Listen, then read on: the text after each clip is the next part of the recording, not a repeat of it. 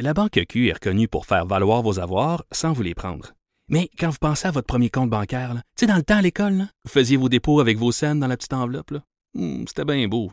Mais avec le temps, à ce compte-là vous a coûté des milliers de dollars en frais, puis vous ne faites pas une scène d'intérêt. Avec la Banque Q, vous obtenez des intérêts élevés et aucun frais sur vos services bancaires courants. Autrement dit, ça fait pas mal plus de scènes dans votre enveloppe, ça. Banque Q. Faites valoir vos avoirs. Visitez banqueq.ca pour en savoir plus. Cube Radio.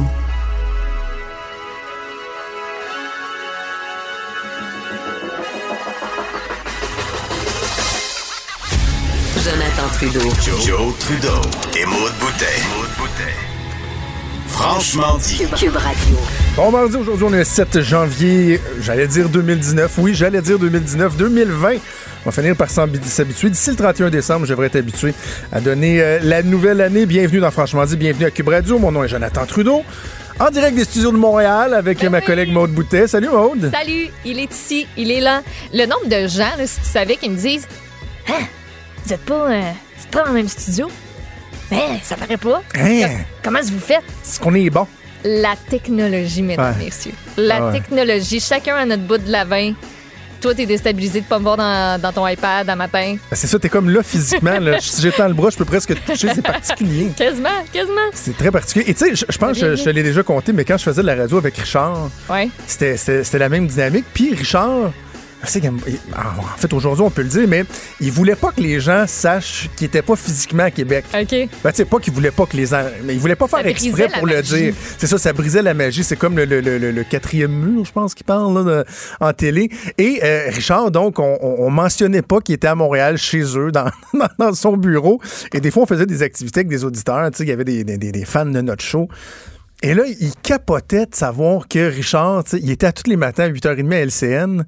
Et là, pendant la première année de notre show, et qui était à une heure après ça en ondes avec moi à Québec. Tu sais, comme, t'as une vie de fou, là. Sérieusement. Puis là, tu sais, on essayait de garder un peu la magie. Là. Puis Richard disait, ben, euh, des fois, je suis à Montréal. Puis, sauf que là, dans la deuxième année de vie de notre show, ils ont changé de case horaire, puis on était de 9h30 à 11h30. Hey, là, le monde était fucké solide. Là. Ça marchait plus. C'est parce qu'à 8h30, il était avec Julie Marcoux à LCN. Puis à 9h30, il était en ondes à Québec. Il pensait qu'il se téléportait. Richard Martineau a beaucoup homme. de dons. Euh, mais celui de se téléporter, pas tant. Et heureusement, il n'y a pas deux euh, Richard Martineau. Euh, il y en a juste un, puis on l'aime, on l'aime déjà beaucoup comme ça. Mais oui, donc la magie de la radio, la technologie qui nous permet de faire la radio à distance. Mais là, je suis en studio. Je là. suis avec toi Ouais. à Montréal et je dois dire que t'as, faut- quand j'étais jeune, des fois, ma mère, elle me disait, tu sais, passe pas trop de temps avec tel jeune, là, tu sais, euh, je suis pas sûr que je l'aime. Ouais. Faudrait pas que je passe trop de temps avec toi. Pourquoi? Ben, je sais pas, t'as comme une mauvaise influence, on dirait, là. C'est pas vrai. Tu m'incites à commettre des, euh, des crimes? Non. C'était pas un crime. En tout cas, C'était peut-être. C'était un mauvais comportement de bureau, mais c'était pas un crime. En plus, j'ai ça quand le monde Ah, fait ça. ah oui. l'ai fait à matin, je vais le dire. J'ai volé du lait. La personne qui a du lait sans lactose 2 là, dans la petite cuisinette à côté, moi, j'avais pas de lait à matin pour mon café. Ah oui. Ai on l'a trouvé, on l'a trouvé, sécurité, le lait. non, mais attends, Fred, c'est parce que euh, et, et depuis ma dernière visite, on s'est grillé d'une machine à café ici. Oui. Et là, euh, tu m'as euh, trouvé une capsule euh, de café. Puis Oui. là, je t'ai dit, ben, on a-tu du lait et de la crème? Tu as dit, ben, on n'en a pas, mais je connais un petit frigidaire où il y a une pinte de lait 2 Ouais. Fait que là, je dis, ah, ouais, mais elle dit, ah, elle dit, moi, j'ai ça quand le monde me le font, mais là, en tout cas, il y en avait, j'ai été en prendre. Fait qu'elle dit, vas-y. Fait que là, c'est dans, en tout cas, dans des bureaux un peu à côté, là, il y a une autre porte.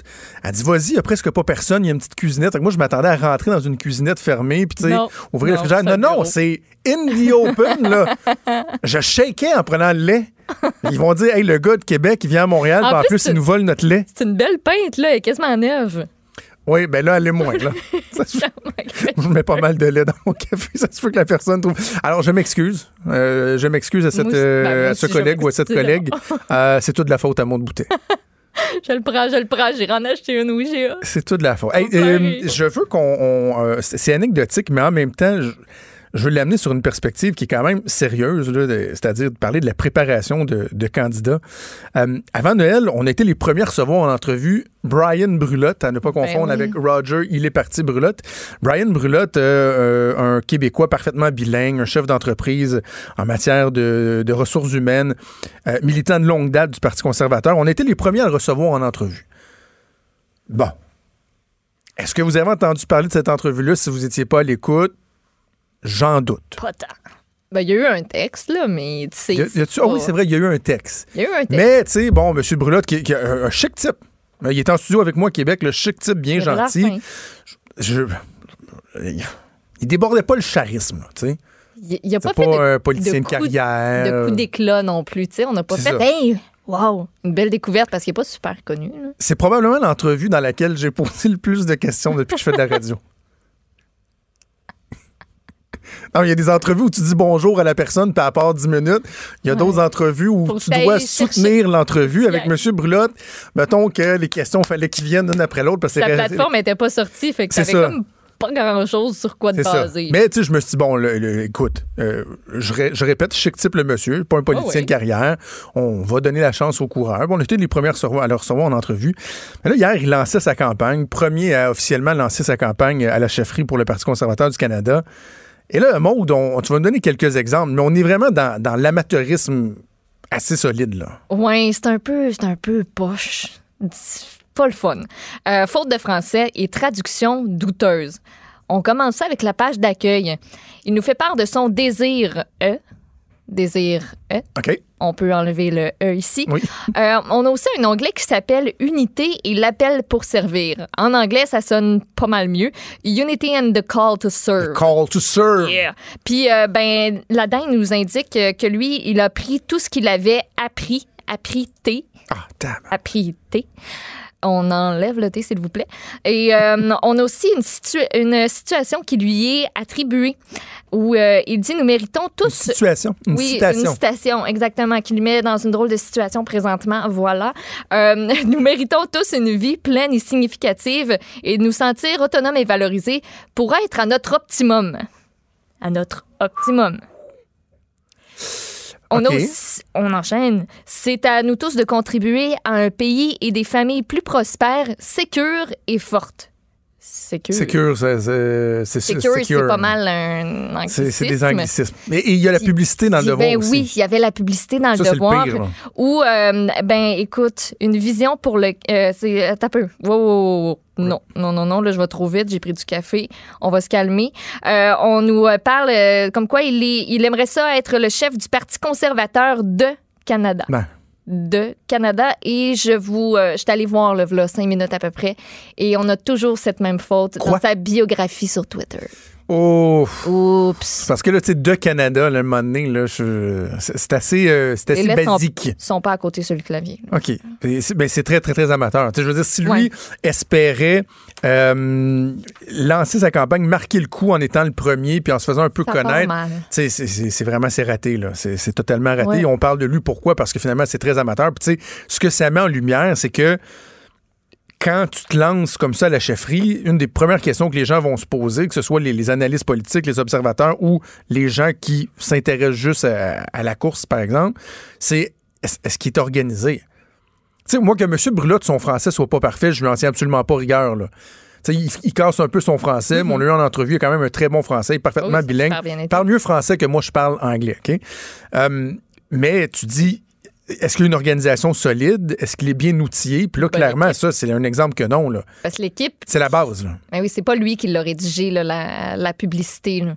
C'est pas Ben, ou en tout cas, c'est ah, c'est quasiment à, c'est à se poser pas la question. juste, c'est pas juste lui? lui, là. je- C'est lui qui l'a Il y a fait. une Moi, je me équipe, pose la il y a question. quelque chose. Il doit y avoir quelqu'un qui repasse par-dessus. Il y a, il y a peut-être un logiciel euh, euh, un peu euh, déficient qui est impliqué. Je sais pas. Je sais pas. Mais d'habitude, ce genre de faute-là, quand tu es francophone, quand tu travailles Ouais. en politique, quand tu révises des affaires, Non, ça peut pas arriver. sen- t'es censé le voir, t'es censé le savoir. là. Ça peut pas arriver. Ça peut pas arriver. Puis c'est parce qu'à un moment donné, il faut que quelqu'un euh, l'attrape. Tu sais, qu'une ouais. personne le laisse passer, deux personnes, mais à un moment donné, tu as différentes couches de sécurité. Il faut que Ouais. quelqu'un l'attrape. Dans son cas, c'est pas arrivé. Puis bref, on va voir s'il y a d'autres. euh, J'ai hâte, en fait, de voir quel autre candidat, peut-être plus sérieux, seront annoncés. On pense, euh, sur l'article du Devoir ce matin, là, des réponses qui devraient arriver assez rapidement dans le cas de Jean Charest, notamment, de Peter McKay et euh, d'autres. Je vais finir, je vais en pause sur, euh, sur une anecdote. Sais, quand je te dis qu'à un moment donné, il faut que quelqu'un le pogne, là, quand il y, a- y une erreur comme ça. Mhm. Quand j'étais directeur des communications de l'aéroport de Québec, un moment donné, on, on avait fait une campagne publicitaire et c'était moi puis mon collègue du marketing. On, a- on avait travaillé à écrire les, les textes. Puis là, ben, on avait engagé une agence de publicité. C'était pas pour faire ça nous autres mêmes, avec des acteurs. Puis on était en studio, passé euh, deux, trois heures avec trois acteurs. Il y avait une série de publicités à enregistrer ça. Puis là, on arrive, on arrive, euh, on revient au bureau. Puis je pense que le lendemain, on reçoit comme le, le, le démo, là, l'ébauche de, ce- de ce que ça donne pour approbation.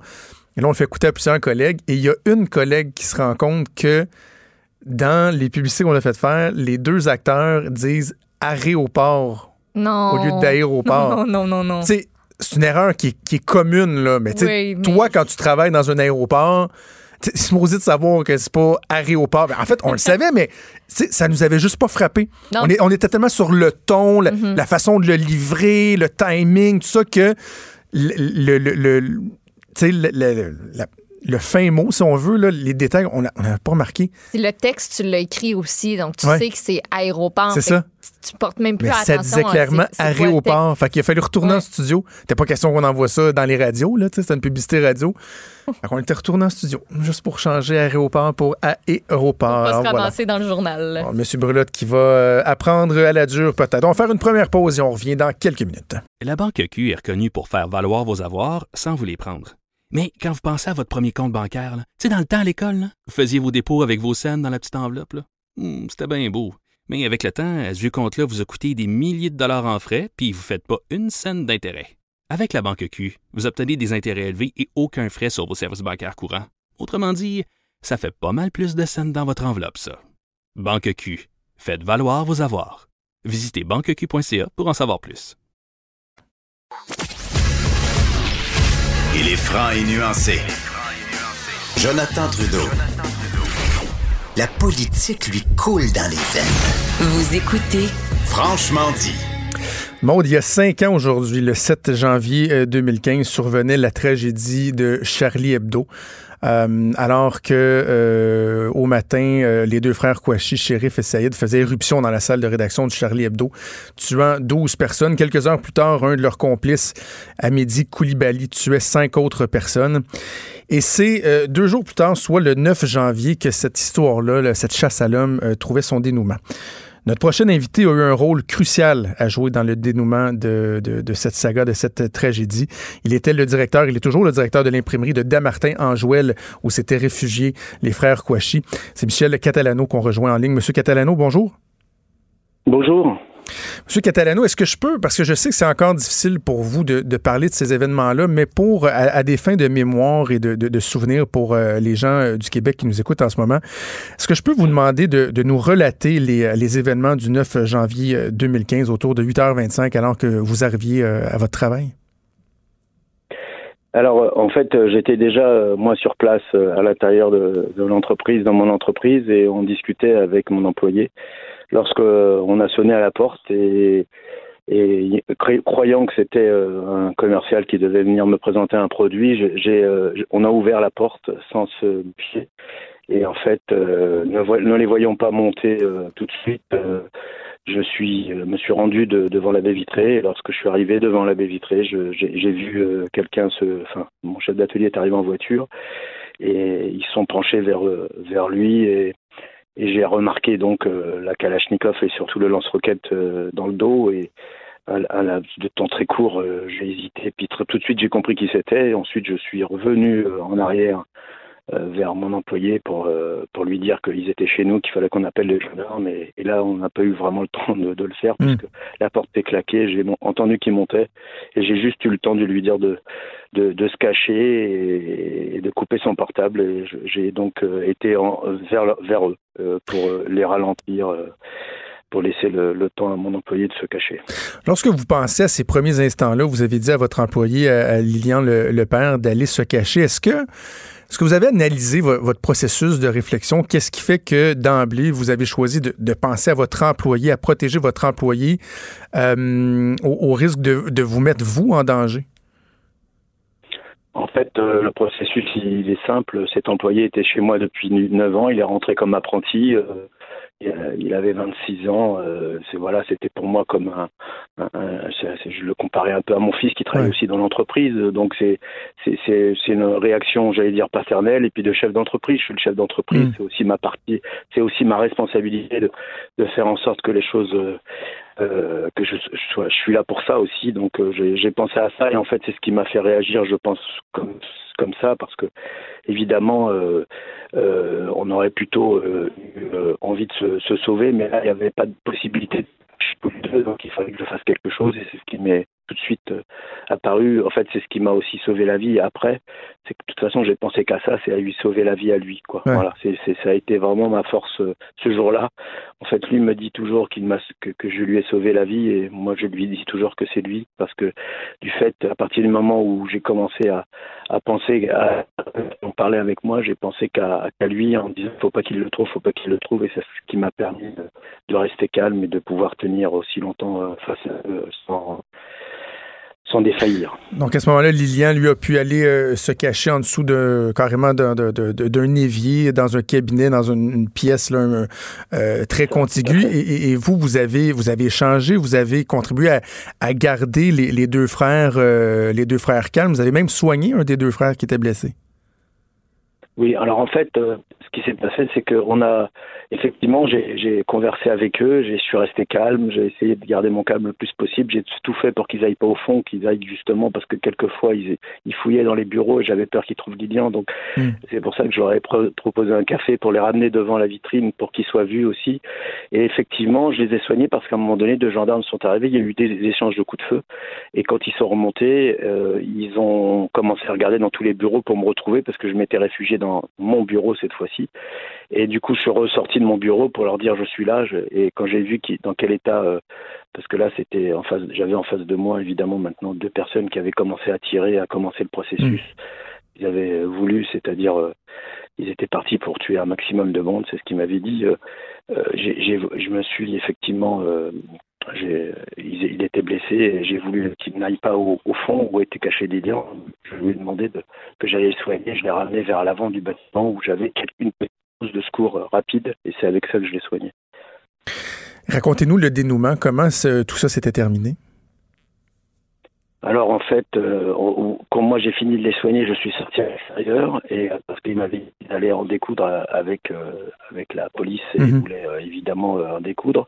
Et quand je les ai soignés à plusieurs reprises, j'ai refait le pansement et euh, j'ai demandé à sortir la troisième fois parce que je voulais qu'ils sortent du bâtiment parce que je savais très bien que si l'assaut ou si quelque chose se passait alors qu'on était tous les deux à l'intérieur et que l'extérieur ne sachant pas qui était à l'intérieur, ça risquait d'être compliqué.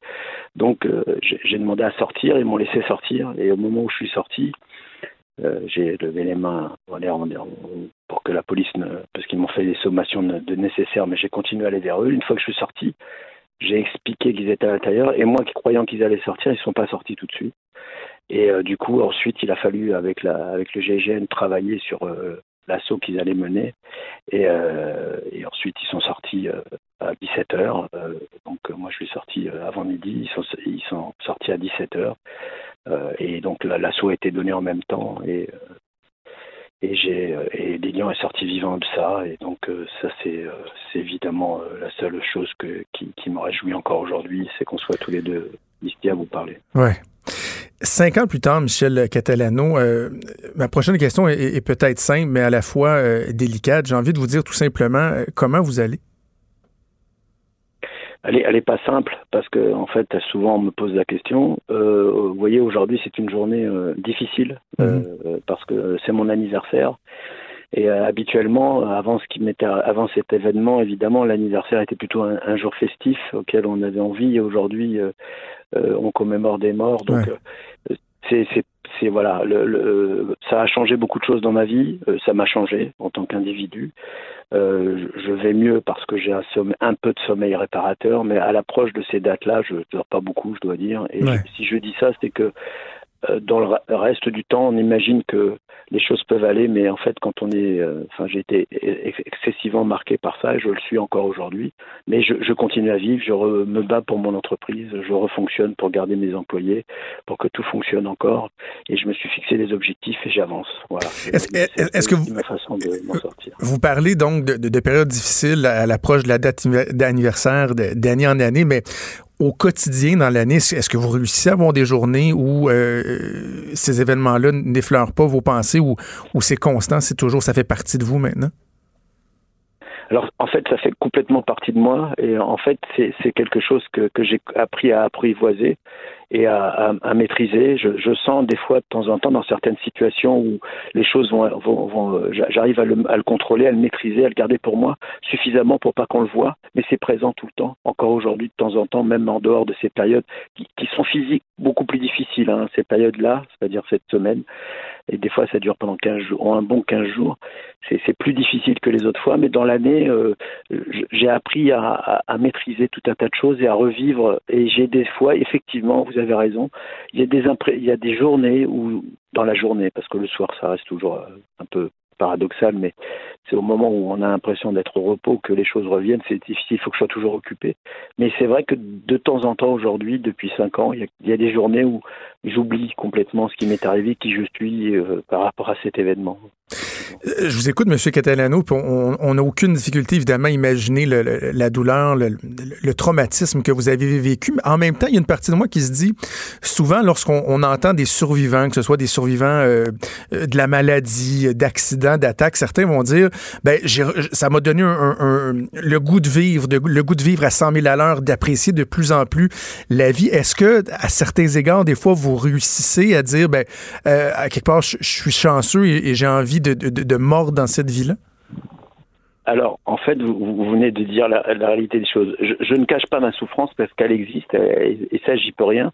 Par contre, ce que j'ai appris et ce que j'ai de, cette, de, de, de, de ça, c'est que j'ai je relativise énormément. Et par contre, j'ai appris à aimer la vie vraiment. C'est-à-dire que avant, vous voyez, vous dites euh, oui, j'aime mes enfants, j'aime la nature, j'aime tout ce qu'on veut. Aujourd'hui, je m'en rends compte que ça, c'est vraiment les choses essentielles. Et vous voyez, là, on vient de passer Noël, les moments en famille euh, que j'ai passés, je me suis rendu compte que j'avais la chance de pouvoir les avoir. Effectivement, aujourd'hui, je relativise tout et euh, c'est vrai qu'il n'y a plus grand-chose de qui paraît vraiment pour moi grave. Vous voyez ce que je veux dire? C'est-à-dire que même les problèmes de boulot, de voiture, de tout ce qu'on peut retrouver habituellement, pour moi, restent des, euh, des événements sans, enfin, pas, pas sans importance, c'est toujours important, mais voilà, je, je, relativise énormément et je, je surtout j'apprécie vraiment les moments euh, en famille de plaisir simple et, euh, et, la vie en général, effectivement. Et j'essaye au plus d'en profiter parce que c'est comme un devoir. Il faut que je, effectivement, euh, face à ce, ce, drame, je fais tout pour, pour jouir de la vie.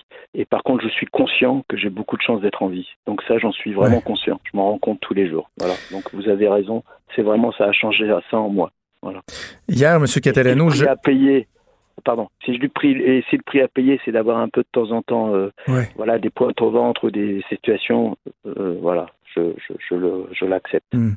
Hier, M. Catalano, je réécoutais une des rares entrevues que Lilian Lepère euh, avait accordées à la télévision. Je, je crois que c'était trois jours à, après le, le, drame, son récit qui était absolument troublant. Quel lien aujourd'hui vous gardez avec Lilian Lepère et lui, comment il va aujourd'hui? Alors, vous, vous imaginez qu'on a des liens qui sont tout à fait particuliers entre nous?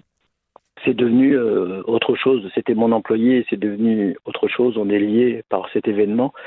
Et euh, du coup, je le, on se voit régulièrement, on déjeune ensemble régulièrement, euh, on, on s'étreint régulièrement. Mmh.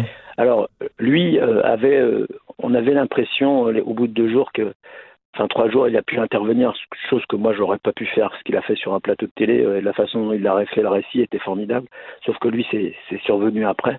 Et aujourd'hui, euh, évidemment, il avance, il est heureux, enfin il est heureux, il a femme, il, il euh, comment il, construit, il a acheté une maison. Enfin voilà, il vit une vie et j'en suis ravi. C'est ce qui me remplit le, le plus de joie.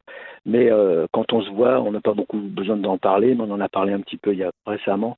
On voit qu'il est encore encore un petit peu euh, sous l'évier, c'est-à-dire qu'il a Ouais. du mal encore. À, il a encore du mal aussi, comme euh, comme beaucoup de gens, mais comme beaucoup de victimes, à, à, à s'en remettre vraiment. Quoi. Il n'est pas remis en, en totalité. Voilà, c'est, euh, il, il a encore beaucoup de, de difficultés, mais bon, il arrive à travailler, à vivre, et c'est l'essentiel. Voilà, il profite aussi de, cette vie, s'en rend compte. Tant mieux, tant mieux. Cinq ans plus tard, euh, M. Catalano, euh, qu'est-ce qui reste du mouvement euh, Je suis Charlie? Puis comment va la France? Parce qu'on a eu l'impression, en tout cas ici, vu du Québec, avec les, tragédies qui se sont succédées en France, qu'il y avait quelque chose qui, qui, qui se brisait un peu, si on veut, en France. Puis bon, il y avait ce mouvement-là, je, je suis Charlie. Cinq ans plus tard, quel constat vous dressez? Ah bah, en fait, euh, je crois qu'on est, on, on garde quand même le souvenir de cette difficulté. On est, on est, on est tous marqués par ce qui se passe. Alors, quand on dit que ça c'est euh, que, que, que euh, on- certains médias disent qu'effectivement la, chose a ralenti, ralenti, mais il y a encore euh, au moins 70% de la population qui est, Charlie quand même. hein. La, France reste quand même un pays dans lequel on est très attaché à des valeurs qui sont celles qui ont fondé notre pays. Donc, dans la majorité, les gens continuent à l'être. Ce qu'il y a, c'est que la multiplicité, malheureusement, euh, des attentats euh, chez nous et les douleurs qui ont pu, euh, se perpétrer depuis fait qu'il y a beaucoup de plus en plus de gens qui sont victimes et, Mm. euh, et c'est- ça aussi qui fait que on est dans on, on est on est plus pareil par rapport à un acte qui aurait, qui aurait pu laisser en présager que c'était le seul et unique qui allait se passer mais avec tout ce qui s'est passé derrière l'horreur a été euh, tellement forte que les qu'on est euh, on est devenu un petit peu plus j'irais pas fataliste parce que c'est c'est pas le mot qui, que je voulais employer mais disons qu'on a on a on a on en a pris beaucoup euh, enfin beaucoup d'attentats derrière Ouais. c'est- vrai que c'était différent la, la tâche était un peu Dans, dans- dans votre démarche personnelle et dans la démarche du peuple français, quel rôle va jouer le, le procès qui va s'ouvrir au, au mois de mai prochain? Il y, a, bon, il y a 14 suspects qui vont comparaître devant une cour d'assises spéciale à Paris. Quel rôle ce procès-là euh, va jouer? Est-ce qu'il y a des attentes? Alors, euh, bien sûr, le procès c'est une étape supplémentaire à, à- à- à comment euh, c'est une étape supplémentaire vers la, résiliation, euh, la résilience, pardon. C'est-à-dire que on, avance grâce au procès, on attend des, des questions, euh, enfin on attend un certain nombre de, réponses à des questions qu'on se pose, euh, comme comment sont-ils arrivés là, comment ont-ils eu un certain nombre de choses, qui les a aidés, comment ça les aider. On attend des réponses de ce type. Bien sûr, on n'aura pas toutes les réponses parce que évidemment un certain ceux, qui qui ont été les euh, les acteurs euh, de, ce drame euh, évidemment sont plus là, mais on, espère pouvoir avoir un certain nombre de réponses qui nous permettent bah, d'avancer encore vers notre résilience, c'est-à-dire de pouvoir tourner une page supplémentaire à ce livre de- depuis cette période. Donc on en, attend à la fois plein de choses, on en espère plein de choses, mais je crois que dans le fond, on n'aura que quelques réponses et que quelque chose parce que malheureusement, on n'aura pas toutes les réponses à toutes nos- les questions qu'on se pose au fond de nous, que ce soit la France ou que ce soit euh, les victimes euh, de Charlie et, ou- ou- et- et moi, évidemment. Michel Catalano, je me permets de, de vous féliciter puis de vous remercier pour euh, votre courage, votre résilience, autant hier qu'aujourd'hui. Euh, donc, de venir, euh, de venir en ondes nous parler, nous raconter ce que vous avez vécu, comment vous le vivez encore aujourd'hui. Je vous souhaite bonne chance pour la suite. Au passage, je vous souhaite un joyeux anniversaire puis merci d'avoir pris le temps de nous parler. Merci à vous. Merci, au revoir. Quelque chose, hein? Quel récit, hein? Oui. Ça, ça, ça, ça vient te chercher, hein? Ouais, vraiment. Tu sais, on commence à se connaître, là. On en fait beaucoup des entrevues, là, mais euh, il y a comme que. C'est impressionnant à entendre. C'est c'est C'est que, en fait, impressionnant, peut-être ouais. je pas le bon mot, là, mais c'est- c'est c'est frappant. C'est de savoir comment lui a vécu ça de l'intérieur? Je pense que ce qui me touche, c'est que, premièrement, d'avoir écouté l'entrevue de Lilian Lepère hier, euh, qui raconte dans une quinzaine de minutes, dans une entrevue à la télé, les 8h30 qu'il a passé recroquevillé sur lui-même en dessous d'un évier. Pas Imagine-tu? savoir, rien voir. Et à un moment donné, là, euh, il y a un des deux frères Kouachi qui est venu boire de l'eau. Là. Ouais. Il entendait l'eau couler dans le robinet sur sa tête. Là. Ouais. Tuyau à côté sur sa tête? Et à quel point lui, Lilian Lepère, est reconnaissant envers euh, Michel Catalano, puis à quel point cet homme-là a eu un courage incroyable de dire à ce jeune employé-là Va te cacher, moi je vais rester seul, je vais tenter de les contenir, de les calmer, je vais même aller jusqu'à soigner l'ennemi public numéro un. Là. Mm. Le gars qui a lâchement euh, tué 12 personnes euh, à Charlie Hebdo, là, je vais le soigner pour essayer de, Calmer la de chose. calmer, les, de calmer les choses. Quel courage. Puis, tu sais, dans la préparation pour l'entrevue, je lisais bon, des, des, des, entretiens qu'il a eu euh, dans les derniers jours. Puis, je lisais, je, lisais je, je voyais que M. Catalano disait que bon, c'était encore difficile pour lui, mais quand on l'entend, euh, on, le perçoit bien. Là.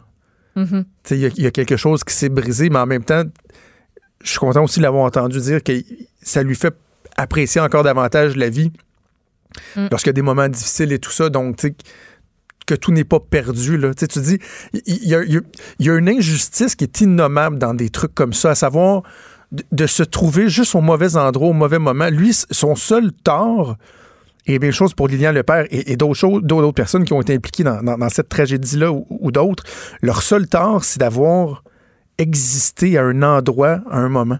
Mm. Ils n'ont rien fait, ils n'ont pas couru après. Là. Donc, euh, quelle histoire. J'apprécie vraiment que Michel Catalano ait pris euh, ce temps précieux pour nous parler dans une journée aussi, euh, particulière que celle-là. La Banque Q est reconnue pour faire valoir vos avoirs sans vous les prendre. Mais quand vous pensez à votre premier compte bancaire, tu sais, dans le temps à l'école, vous faisiez vos dépôts avec vos scènes dans la petite enveloppe. Hmm, C'était bien beau. Mais avec le temps, à ce vieux compte-là vous a coûté des milliers de dollars en frais, puis vous ne faites pas une scène d'intérêt. Avec la Banque Q, vous obtenez des intérêts élevés et aucun frais sur vos services bancaires courants. Autrement dit, ça fait pas mal plus de scènes dans votre enveloppe, ça. Banque Q. Faites valoir vos avoirs. Visitez banqueq.ca pour en savoir plus. Des débats, des commentaires, des opinions. Ça, c'est franchement dit. Cube Radio.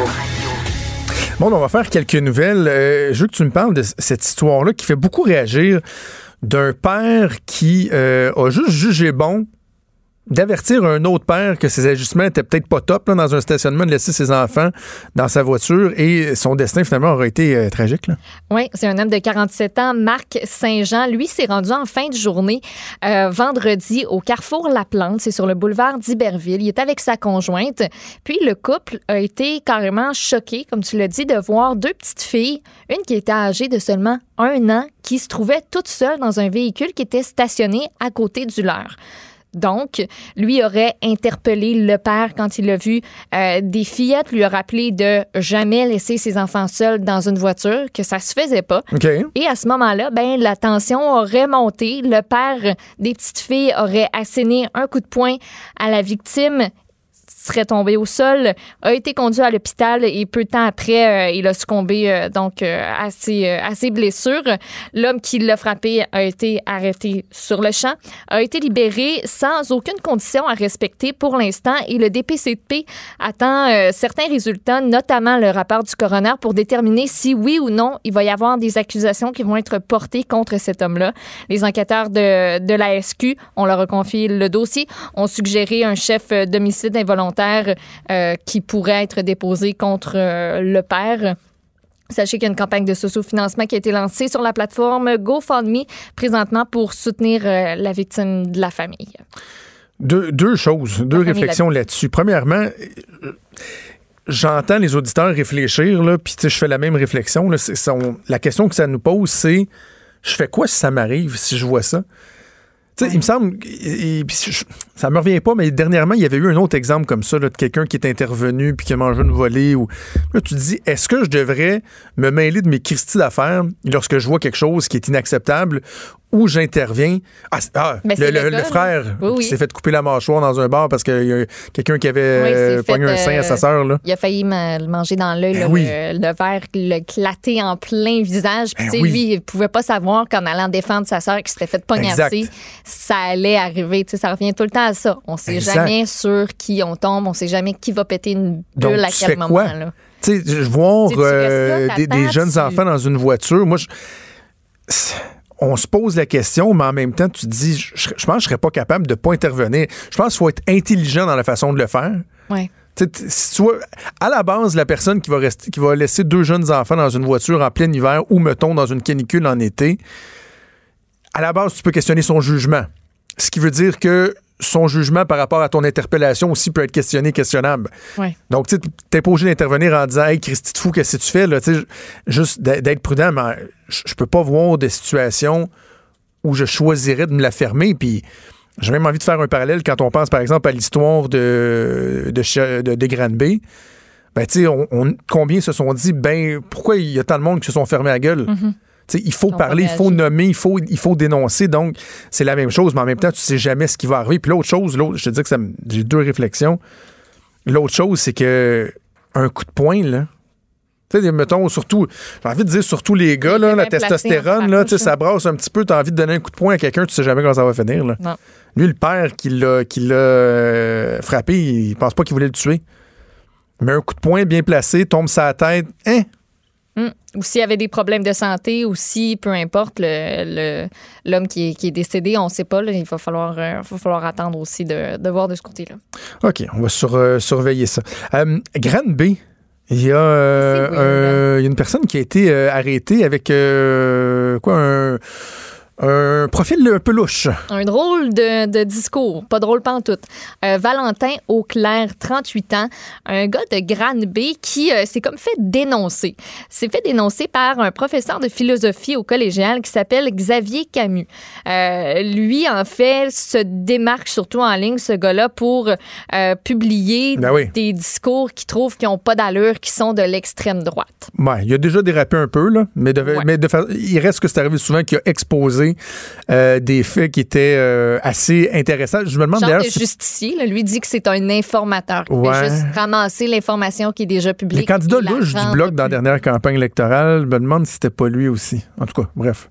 Peut-être. J'en C'est pas la première fois qu'il déterre des choses intéressantes. Voilà, donc euh, dimanche a publié sur son blog un portrait euh, qui est assez sombre de Valentin Auclair, euh, qui s'associe lui ouvertement au mouvement néo-nazi. On y détaille plusieurs publications qui sont euh, très troublantes. Je vous en lis des passages. Le camp de concentration est la plus grande innovation nazie. L'abaissement de l'âge légal du consentement sexuel à 9 ans, ça, c'est un de ses désirs. Mais voyons. Il encourage l'achat d'armes pour la chasse aux juifs, aux nègres et aux mahomardes. C'est en guillemets, là. Euh, c'est un terme que lui utilise. Il considère euh, qu'un monde arien, c'est sa résolution pour 2020, année où, selon lui, l'économie va s'effondrer et mènera à la Troisième Guerre mondiale.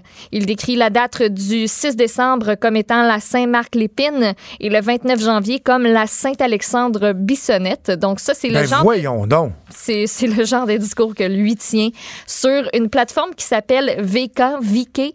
C'est comme une espèce de Facebook russe. Donc, Xavier Camus a rendu ça public sur son blog. Finalement, ben il y a des journalistes, entre autres de la Voix de l'Est, qui ont remarqué ça, qui ont contacté euh, autant euh, Xavier Camus que Valentin Auclair, qui ont vraiment pu authentifier, dire ben oui, c'est vraiment ça, ça s'est vraiment passé sur ce réseau social-là. Euh, donc, euh, pour l'instant, il y a une seule accusation d'incitation à la haine qui va être officiellement déposée contre Valentin Auclair, 38 ans, de Granby. Il y a d'autres accusations qui pourraient s'ajouter éventuellement, par contre, là, à la suite de l'enquête qui est en cours présentement. C'est complètement débile. C'est débile, hein? J'avais, j'avais lu le, le titre, mais j'avais pas lu le texte. C'est parce que ça va Des très, très loin. Là. racistes, homophobes, anti-immigration, en veux-tu, en voulant, on fait l'apologie du nazisme. Euh, on traite régulièrement la race blanche arienne. Mais tu fais quoi en ce gars-là? On louange Adolf Hitler. Tu sais, tu peux-tu, tu peux-tu le garder en prison? Tu peux, on- peux-tu le mettre sur une liste de surveillance? Là, il ou tu fais était- quoi? Il est arrêté. Aujourd'hui, il va être, va comparaître. On verra ce qui va se passer par après. Euh, mais tu sais, ça a vraiment enflammé hier sur Internet. Ça, ça plus. Il y a beaucoup de gens qui ont contacté leur service de police. Puis finalement, ben, c'était entre les mains euh, du service de police du côté de, de Granby. Puis même la journaliste euh, de La Voix de l'Est, elle a eu une conversation avec ce gars-là sur le réseau social. une conversation qu'elle dit... qu'il n'y a pas eu de, de montée de violence, de propos trop déplacés. Mais lui, là, ce qu'il réclame, c'est sa liberté d'expression. Dis moi, j'ai le droit de dire ça, c'est ma liberté d'expression. Ce qu'on me reproche, c'est d'avoir utilisé cette liberté-là. Il dit, je suis victime d'un coup monté contre moi. Euh, puis il dit que ces publications-là, c'est juste une manière d'exprimer sa crise de rage momentanée. Ah ouais. Ouais, entre guillemets. Et euh, face à ce problème de Moi, quand en société- général, je mange des chips. Là. Ouais. Puis Tu sais, je vais il pas écrire des propos débiles. Là. Ouais, ouais, ben, tu sais. c'est, Écoute, il lui dit qu'il n'a aucune intention de, de passer à l'acte, qui n'est pas dangereux. Mais quand tu lis ça, c'est un peu, c'est un peu difficile de pas avoir, euh, de pas avoir peur, là, de penser le contraire. Très, très louche. Euh, bon, hier, on a vu qu'il y avait le procès de Harvey Weinstein, euh, Weinstein qui a commencé aux États-Unis. Mais nous autres aussi, on a notre Harvey Weinstein. C'est Gilbert Rozon. Puis hein, quoi, pour- de quoi tu parles? Ben oui, c'est vrai. Il est accusé, pas reconnu coupable encore. Personnalité très connue, qui a eu des agissements particuliers. Je pense qu'il y a un parallèle intéressant à faire. Je me gêne pas pour le faire. Gilbert Rozon, on, a, on a atteint un développement aujourd'hui, quoi? Oui, qui est attendu au Palais de justice de Montréal. En fait, aujourd'hui, on, on pourrait définir la date de son procès. Euh, on se rappelle, début décembre, on a su qu'il voulait avoir un procès devant juge seul. Ben Donc, oui. aujourd'hui, on va savoir quand est-ce que ça va, que ça pourrait euh, se, se- se dérouler. Euh, donc, on, va, on va avoir des nouvelles assurément. Là. Ça devrait pas tarder. OK. Tu disais tantôt, après le- l'entrevue qu'on vient de faire, que tu commences à, à bien me connaître. Tu sais que quand il y a SNC Lavalin dans une nouvelle, ça se peut que ça m'intéresse puis que je me mette à, à trépigner un peu.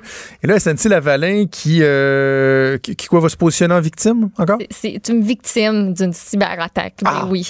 Il y a un pirate informatique, figure-toi donc, qui a réussi à accéder à un compte de courriel de SNC Lavalin.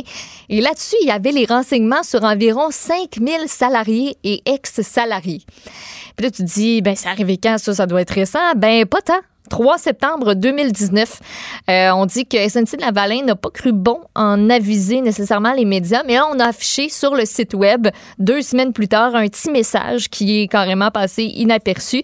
Qu'est-ce qu'on a euh, réussi à, à voler du côté du pirate informatique du ou des Euh, date de naissance, numéro d'assurance sociale, des adresses, des données sur la rémunération, des informations financières, des numéros de carte d'identité, permis de conduire, passeport, alouette. C'est bien le fun pour les personnes qui ont pu être euh, touchées par cette cyberattaque-là. Euh, on dit qu'on les a contactés puis qu'on leur a même donné accès à des ressources pour réduire le risque de vol d'identité.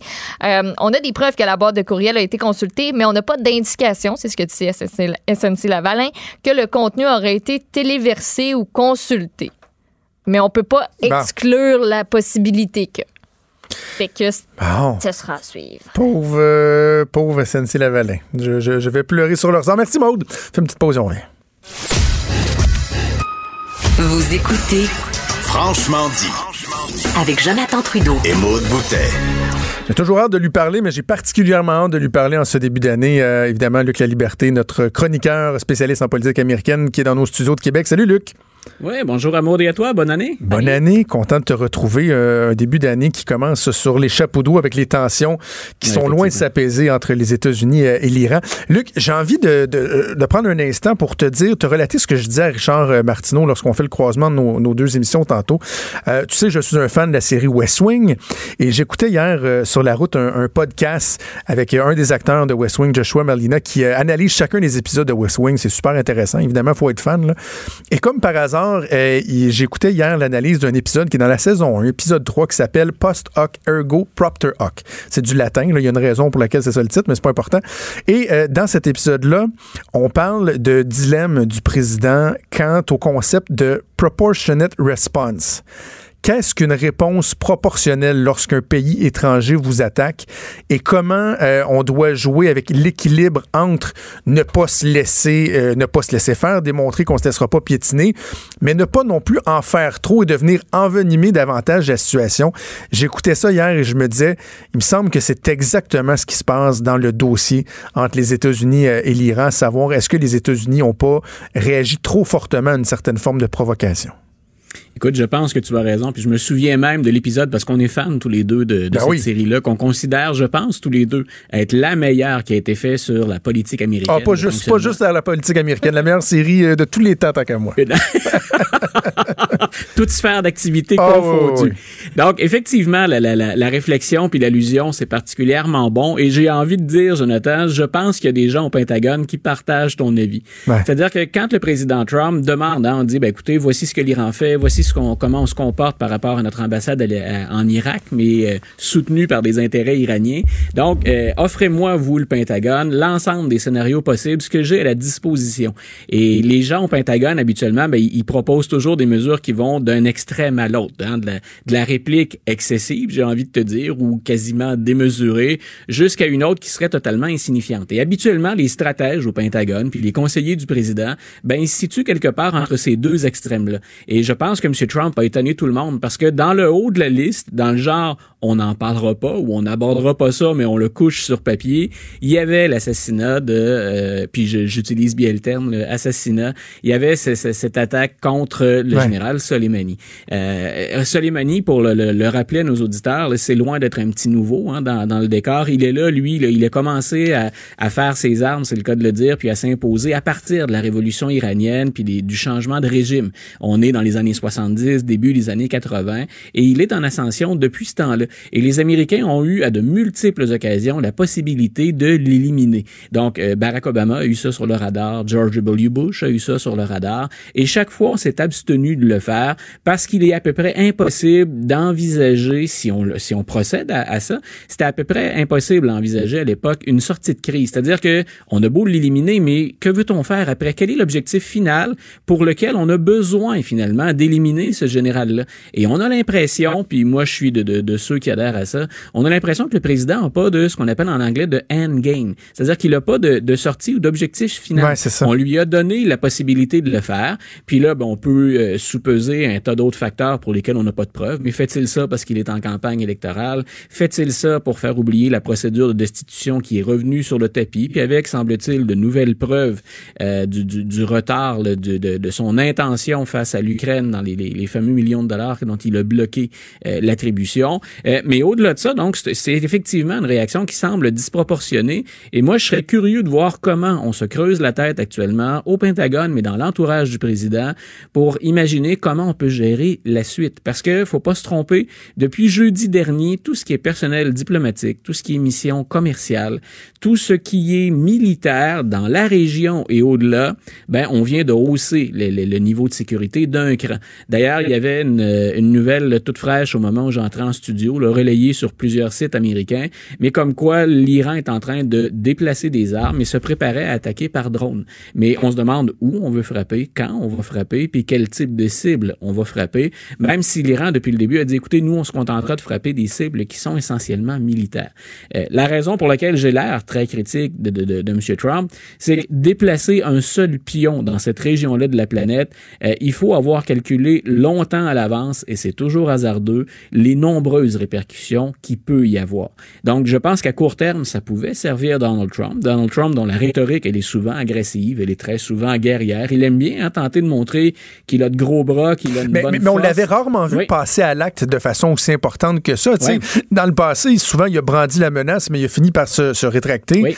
Là, il est passé à l'acte. Puis, euh, euh, un des éléments sur lesquels je vais t'entendre, c'est la réaction de la communauté internationale. Parce qu'on a vu le Canada qui a réagi, euh, bon, certains diront assez timidement, là, en disant, ben, écoutez, on appelle un peu tout le monde euh, à la prudence, mais ailleurs, on, regarde les différents partenaires des États-Unis, quelle a été la réaction? La première réaction, j'ai envie de te dire, c'est celle dont on a le moins parlé parce qu'on était plus discret, c'est il y a personne qui va pleurer sur le sort de l'Iran et encore moins sur le sort du général Soleimani. Donc, euh, il y a des gens qui étaient bien contents de le voir disparaître, mais parce qu'on sait à quel point ce dossier-là est sensible et puis qu'on peut pas évaluer les retombées, ben on s'est retenu de célébrer ou de festoyer trop fort. Sinon, la réaction ailleurs, euh, ça ressemble à la, à la réaction qu'on a eue ici, c'est-à-dire une réaction d'extrême prudence. Euh, on a invité presque partout de façon unanime à ne pas euh, encourager l'escalade. On est déjà rendu très loin. là. Quand on est là, on peut jouer, appelons ça comme ça, sur les égaux des différents meneurs. Est-ce que l'Iran peut maintenant reculer puis dire non, on favorise une voie diplomatique après avoir appelé à la vengeance? Est-ce que M. Trump, après avoir procédé et ordonné euh, plutôt cette attaque-là, est-ce que lui peut dire non, maintenant je préfère une Ben, mesure qui ressemblerait à celle d'Obama? Donc, on est rendu tellement loin dans la surenchère que le rôle des autres joueurs, c'est attendez un peu. Euh, puis le attendez un peu, ce qu'on sent aussi derrière, c'est ben les Américains, vous allez peut-être vous débrouiller tout seul sur ce coup-là. Parce que si l'Iran se manifeste aujourd'hui, les alliés américains, entre autres ceux qui avaient signé la fameuse entente sur le nucléaire iranien, qui est une entente à laquelle on adhérait encore, même après le retrait américain, même après que M. Trump ait refusé de reconduire cette entente-là, ben là, on se dit, écoutez, euh, ce qu'on peut, hein, ce qu'on peut sous-entendre ou clairement penser, c'est ben, ça fait de trois ans déjà que les alliés américains, là, on, se fait envoyer promener, on se fait brasser la cage pas mal. On ne sait pas à quoi s'en tenir avec le président qui nous critique à gauche et à droite. On a comme l'impression que les Américains sont dans ce dossier-là un peu plus isolés. Sinon, sur le terrain, ben, les alliés traditionnels ou les alliés géostratégiques, l'Israël et l'Arabie saoudite, ben, on devine qu'eux aussi, c'est une patate chaude et c'est une situation difficile, particulièrement pour Israël. Et Israël, on a, on a pu lire hier euh, Benjamin Netanyahu, qui était peut-être content lui aussi d'oublier ses propres problèmes personnels, mais qui souhaite pas associer trop l'Israël, Israël, pardon, aux gestes qu'a posé le président américain. Donc, ça me semble, en tout cas, Parce qu'Israël, Israël, Luc, pourrait devenir, j'en parlais avec Loïc Tassé, Oui. hier, pourrait devenir un dommage collatéral. là. Ça peut être une cible de choix pour les, Ira- les Iraniens lorsqu'ils regardent justement quelle sera leur réponse proportionnelle à eux. Euh, les, les- les Israéliens peuvent être euh, pris entre les deux. là. Mais voilà, c'est qu'on on, on se doute bien qu'on n'attaquera pas le, le territoire américain directement. Donc, on va y aller par des intérêts américains sur le terrain ou encore des frappes contre des alliés américains. Lequel, c'est certain qu'Israël, c'est une cible de choix dans, dans ce cas-ci. Mais donc, je répète, on, on sentait là aussi qu'Israël cherche un peu à détourner l'attention, puis que ce coup-là, le président l'a peut-être moins bien calculé. Et je répète, moi, une des choses sur lesquelles j'insiste depuis que Donald Trump est président, un, lui n'avait aucune expérience de la présidence, bien entendu, des, affaires de l'État, mais encore moins en politique étrangère. Habituellement, un président va chercher à s'entourer pour pallier à cette lacune-là. Barack Obama l'avait fait, George W. Bush l'avait fait. On était allé chercher des gros canons, des penseurs, puis on s'est entouré de gens capables d'intervenir puis de nous conseiller sagement en politique étrangère. Problème avec M. Trump, c'est qu'il y a de moins en moins de gens très compétents qui veulent travailler avec lui. Et les relations sont toujours très tendues. Quand on regarde les chefs de cabinet qui ont quitté, quand on regarde les conseillers à la sécurité nationale, quand on regarde les secrétaires d'État, il reste de moins en moins de gens très compétents. Et moi, j'ai insisté beaucoup aussi pour dire, ben, le secrétariat d'État devrait jouer un rôle euh, à ce moment-là. On a vu le secrétaire d'État Pompeo intervenir. C'est le seul qui va au bâton pour défendre M. Trump ces jours-ci. Euh, mais on a vidé de ses meilleures ressources le secrétariat d'État. Euh, on n'en parle pas suffisamment, puis on n'avance pas toujours les bonnes statistiques. Mais tout ce qu'il y a de, de, de, de bagages stratégiques et de conseillers autour du président, on a de plus en plus quitté et on a constaté c'est très difficile de travailler avec un président qui, peu importe les conseils qu'on lui approche, à l'occasion se permet d'y aller euh, à, partir de son seul instinct ou de manière très, très impulsive. Et je répète, on peut aimer ça. On peut, on peut aimer, bien entendu, éliminer quelqu'un euh, d'aussi euh, d'aussi monstrueux que le général Soleimani. En même temps, il faut avoir une stratégie à court, à moyen et à long terme. Et c'est ce qu'on peine à voir. D'ailleurs, le secrétaire Pompeo a dit si on a attaqué, c'est pour sauver. Il y avait une attaque imminente contre les États-Unis. C'était pour sauver potentiellement des centaines de vies américaines. Euh, on attend toujours les justifications qui viennent supporter cette idée que c'est une attaque imminente. Et si le président s'est servi de ça, bien entendu, c'était pour dire ben j'ai pas de compte à rendre au Congrès. S'il y a une attaque imminente, ben j'ai le loisir moi comme commander in chief de réagir rapidement, bien entendu, pour Ouais. protéger les États-Unis. Pendant ce temps-là, ça lui permet de contourner le Congrès parce qu'à la Chambre des représentants, entre autres, bon, on le sait, il y a une majorité démocrate. Puis dans ce dossier-là, comme dans d'autres, on n'est pas toujours d'accord avec le président.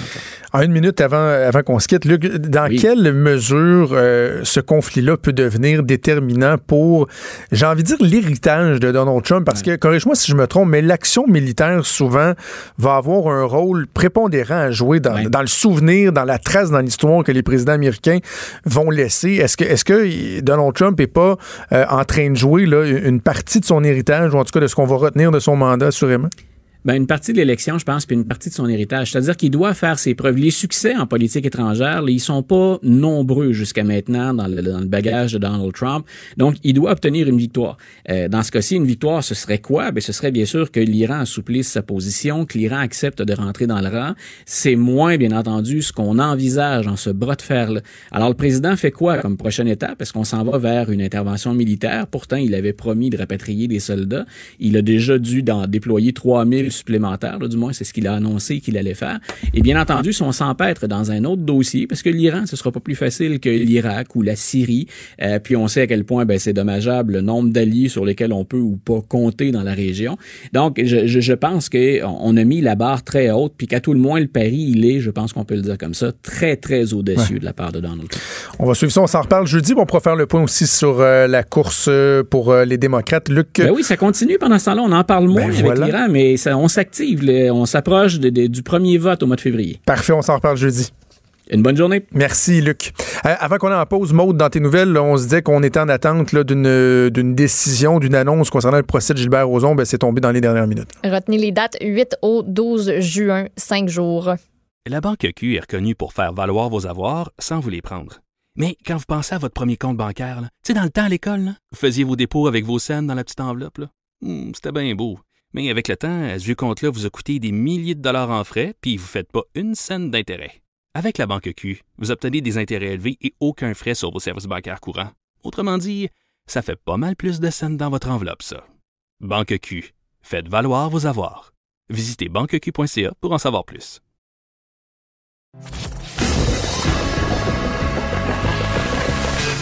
Franchement dit.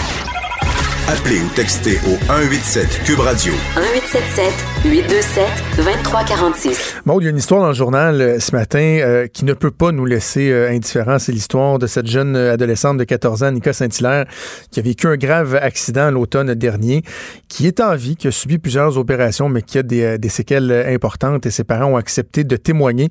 On a l'occasion de parler avec sa mère, Cindy Pelletier, que je rejoins au bout du fil. Madame Pelletier, bonjour. Bonjour. Merci de prendre le temps de nous parler. Madame Pelletier, peut-être euh, nous, nous raconter, nous résumer euh, de quelle façon, le 19 octobre dernier, la vie de votre, euh, votre jeune fille, Annika, et, et votre vie, évidemment, par le fait même, a changé? Annika, elle a eu un accident d'auto à Chambord avec trois autres amis au, en auto.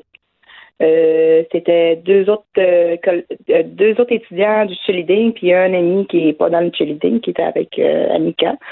Ils ont en revenant vers la maison, ils ont ils- le conducteur s'est endormi au volant puis il a été dans le fossé puis il a foncé dans le poceau. Puis c'est comme ça que l'accident est arrivé. Annika était à l'urgence, puis en cas critique, côté 9 sur 10. Ouf. Euh, beaucoup. Euh, ils, ont, euh, ils, ont, ils l'ont mis sur la table d'opération en Rodernal. Après, elle a été transférée à Chicoutimi. Elle a eu subi d'autres opérations aussi. Euh, puis après, elle a été transférée le 3 novembre à Saint-Justine. Puis depuis ce, jour-là, elle est à Saint-Justine. Elle a eu d'autres opérations, d'autres traitements, puis elle est suivie beaucoup par les, employés là-bas. Le 19 octobre, j'imagine quoi, c'est les policiers, vous, qui vous ont, qui vous ont averti? Euh, non, c'est le docteur, euh, c'est l'urgence qui m'ont appelé à la maison. L'hôpital Laurent qui m'ont contacté à la maison. Et là, à ce moment-là, j'imagine que euh, votre premier euh, votre premier réflexe, en tout cas les premières heures, les premiers jours, c'est pas de, de se demander si elle va réussir euh, à récupérer, mais carrément si elle va survivre. là. Oui, et quand je suis arrivée, je ne savais pas, moi, qui était sur le bloc opératoire. C'est quand je suis arrivée, elle était déjà sur le bloc opératoire. Fait qu'elle était entre la vie puis entre la mort. Si- je sais qu'elle a eu une, douzaine euh, d'opérations, mais de façon générale, lorsqu'on parle de, de, de ces blessures, comment, euh, comment on peut le décrire, comment on peut euh, expliquer les, ble- les blessures qu'elle a subies? Parce qu'elle a eu des a eu une grosse commotion aiguë. Elle a eu des hémorragies internes à l'estomac, les intestins, le côlon, puis l'appendice. Tout était touché à l'in- à l'intérieur d'elle. Il a fallu qu'ils l'opèrent. Mais quand ils l'ont transférée à Chicoutimi, mais elle était encore en en saignement. Puis il a fallu qu'ils la remettent sur la table d'opération. Puis l'estomac est resté ouvert jusqu'au 22 octobre, jusqu'à temps qu'ils l'opèrent, qu'ils finalisent le tout. Hmm. Puis euh, dimanche aussi, après euh, une couple d'heures après l'accident, il a fallu qu'il enlève son volet osseux, son crâne de sa tête, parce que son cerveau était trop enflé. C'était euh, des risques d'avoir des séquelles, puis euh, qu'elle soit plus euh, gravement blessée aussi. Euh, elle a eu le bras cassé, le poignet, l'orbite euh, faciale euh, fracturée. Elle a eu beaucoup de mal partout. Elle était équipée. Beaucoup, beaucoup de bobos partout. C'est dur à dire parce que même la colonne de vertébrale est touchée, la moine épinière, il y avait plein d'affaires. Il n'y a rien qui a été épargné finalement. C'est très long, c'est juste que je ne me rappelle plus. Mais il y en a beaucoup. Elle était maganée. Est-ce que les, euh, les, médecins considèrent quoi qu'elle est pratiquement une, une, miraculée, dans le fond, d'être encore en vie, d'avoir survécu à un choc comme celui-là? Au début, ils m'ont dit euh, qu'elle était stable, jusqu'à temps qu'elle se fait transférer à Chicoutimi, que le médecin qui était présent quand je suis arrivée en pleine nuit, elle m'a dit qu'elle n'avait pas de chance peut-être de s'en sortir, qu'elle était supposée être, supposée être en train de mourir. Mais quand en plus tard le matin, mais j'ai parlé avec d'autres spécialistes, ceux qui étaient sur le plancher, ils m'ont dit qu'elle était stable, elle est redevenue stable. ça a été plein de transfusions de sang, puis toutes les opérations, tout ça, c'est le seul moyen qu'ils l'ont gardé en vie. Et c'est ça. Et là, au bout de 17 jours, euh, elle est sortie euh, du coma. Est-ce que la sortie du coma a été provoquée? Puis à ce moment-là, euh, j'imagine que vous ne saviez pas à quoi vous attendre. Après, après qu'ils l'ont opéré dans son dos, puis c'est dans son opération dans son dos. Ils l'ont désintubé, puis après, elle a commencé à se réveiller la, semaine du, je pense, le 7 novembre, dans ces dates-là, quand il a assez réveiller. Après qu'elle l'ait désintubé, c'est là qu'elle a commencé à avoir des séquelles d'après du coma. Elle a réussi à se réveiller depuis l'accident, elle était dans le coma. Et là, son état aujourd'hui, comment, comment on peut euh, le qualifier? C'est stable, mais de ce que je comprends, il y a encore des, épisodes qui sont, euh, qui sont difficiles ou qui, en tout cas, soulèvent de, grosses préoccupations. Oui, ben là, c'est le jour le jour. Tous les petits progrès qu'elle fait, on les prend. Elle a commencé à marcher, euh, à travailler fort. Euh, mais euh, je cherche mes mots. Mais toutes les petites affaires qu'elle fait, on le prend. Hein. Ben oui. Puis, elle s'en rappelle pas toujours de papa. Moi, si je me demande c'est qui, elle dit c'est maman. Elle me reconnaît maintenant. Mais ses frères et ses sœurs, pas encore. Mais elle a comme voulu hier demander. Elle a presque dit son nom à sa sœur hier, comme euh, elle l'a jamais fait avant. Euh, mais elle, elle se rappelle son, son cheerleading, les affaires de l'école, elle dit qu'elle s'ennuie. Tu sais, toi, elle, est comme à pleine phase mais depuis le début, elle est moins épée qu'avant, mais elle est en train de devenir un petit peu, à, elle-même.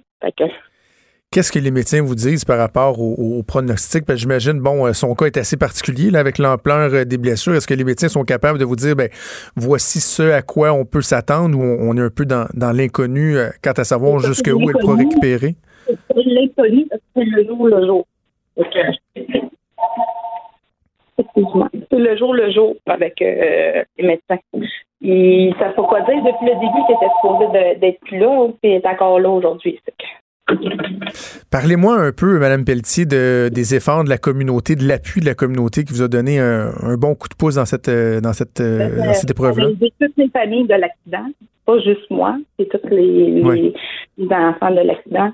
Les communautés ils ont fait des dons pour, euh, comme la marche de l'espoir, que ce soit le déjeuner brunch à l'école à Polyvalente. Il y a eu le quilloton aussi à Saint-Félicien. Il y a eu aussi euh, le spectacle de solidarité de M. Sauvageau à la Polyvalente le 12 décembre avec euh, Maxime. Fait que ça, comme euh, tout l'argent qu'ils ont ramassé, ils ont tout séparé entre les quatre familles. nous, on l'a vraiment apprécié beaucoup. Ça nous a aidés. Ben, Madame Petit, on va vous souhaiter euh, la meilleure des chances. Euh, on espère que pourra euh, récupérer le mieux possible. Et je vous souhaite bon courage à vous, à votre famille, aux autres familles qui ont été impliquées. Merci de nous avoir parlé aujourd'hui. Merci beaucoup. Merci. Donc, c'était Cindy Pelletier, la maman d'Annika. Ouf, de l'ampleur des blessures, c'est. J'ai l'impression, tu sais, j'essayais de m'imaginer, puis je me disais, le corps au complet, il a passé. Vraiment, hein? c'est hallucinant. Je comprends, je, comprends même pas comment elle a pu s'en sortir. C'est. Tu t'imagines même pas quand on dit que ce soit toi, que ce soit moi, quand vous entendez aux nouvelles, il y a eu tant de blessés dans un accident, on ne craint, des blessés graves, mais on craint plus pour leur vie. On sait pas jusqu'à, c'est quoi ne plus craindre pour la vie de quelqu'un. Ouais. Même si on craint plus pour sa vie, là, cette petite Quelle fille-là, sera cette vie-là? ça, ça va être quoi sa vie? Tu sais, à ce moment-là, quand elle a été sortie de danger, on savait pas si elle allait se réveiller, comment elle allait se réveiller. Là, il y a un long, très long chemin qui s'en vient devant elle, mais ça, c'est des histoires qu'on qu'on sait pas nécessairement par après. Puis de le voir, puis de voir la résilience, tu sais, c'est pas une petite famille non plus, là. Mm. Ils ont cette jeune, fille, jeune fille-là qui est à l'hôpital, qui demande beaucoup d'attention, qui demande beaucoup de traitement, mais elle a deux sœurs, deux frères, là. Ouais. Un qui a l'air en, en très bas âge, d'ailleurs, un tout petit enfant.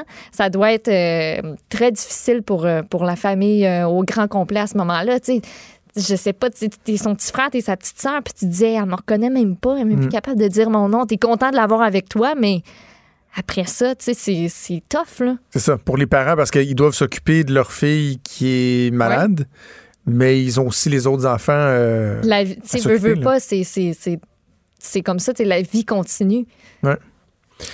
Il y a, tout le processus mais- de pardon aussi, là, tu sais, puis je ne voulais pas l'aborder avec euh, Mme Pelletier parce que j'ai senti qu'elle ne voulait pas nécessairement euh, s'étendre sur les, les circonstances là, et la personne qui s'est endormie au volant, mais tu sais, des fois dans les accidents comme ça, on fait de la sensibilisation sur la drogue au volant, l'alcool au volant, tu sais, il y a les suspects usuels, si on veut, là, tu sais, dans les causes, là. On parle de s'endormir. Bon, euh, comment c'est arrivé? Est-ce qu'on peut pardonner en, vouloir cette personne-là? Bref, euh, Annika qui, euh, qui est encore en vie, mais on comprend que hum, le chemin vers, la récupération, vers la guérison va être assurément parsemé d'embûches. Donc, bon courage aux parents d'Annika Saint-Hilaire. Bougez pas, on revient. La Banque Q est reconnue pour faire valoir vos avoirs sans vous les prendre. Mais quand vous pensez à votre premier compte bancaire, tu sais, dans le temps à l'école, vous faisiez vos dépôts avec vos scènes dans la petite enveloppe. Hmm, C'était bien beau. Mais avec le temps, ce vieux compte-là vous a coûté des milliers de dollars en frais, puis vous ne faites pas une scène d'intérêt. Avec la Banque Q, vous obtenez des intérêts élevés et aucun frais sur vos services bancaires courants. Autrement dit, ça fait pas mal plus de scènes dans votre enveloppe, ça. Banque Q, faites valoir vos avoirs. Visitez banqueq.ca pour en savoir plus. Franchement dit. Jonathan Trudeau. Et Maude Boutet. Appelez ou textez au 187 Cube Radio 1877 827 2346. Cube Radio. Cube Radio.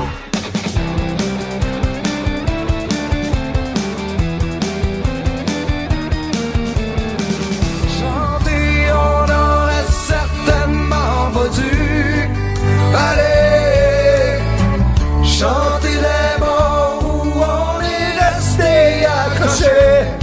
Ensemble. Hey, j'ai, j- Stéphane, oui.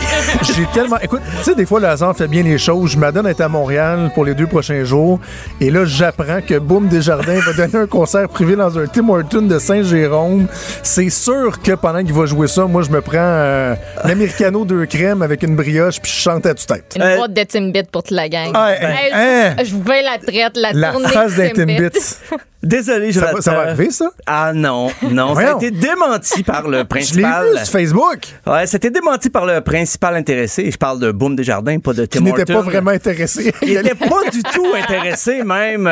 Il faut dire que c'était douteux, premièrement, l'événement. Et ce qui est drôle, c'est que son post qui démentait tout ça avec un gros X sur la photo de l'événement, boum, il l'a retiré. Mais l'événement qui était euh, lancé par la page Mémé Malcommode est toujours là.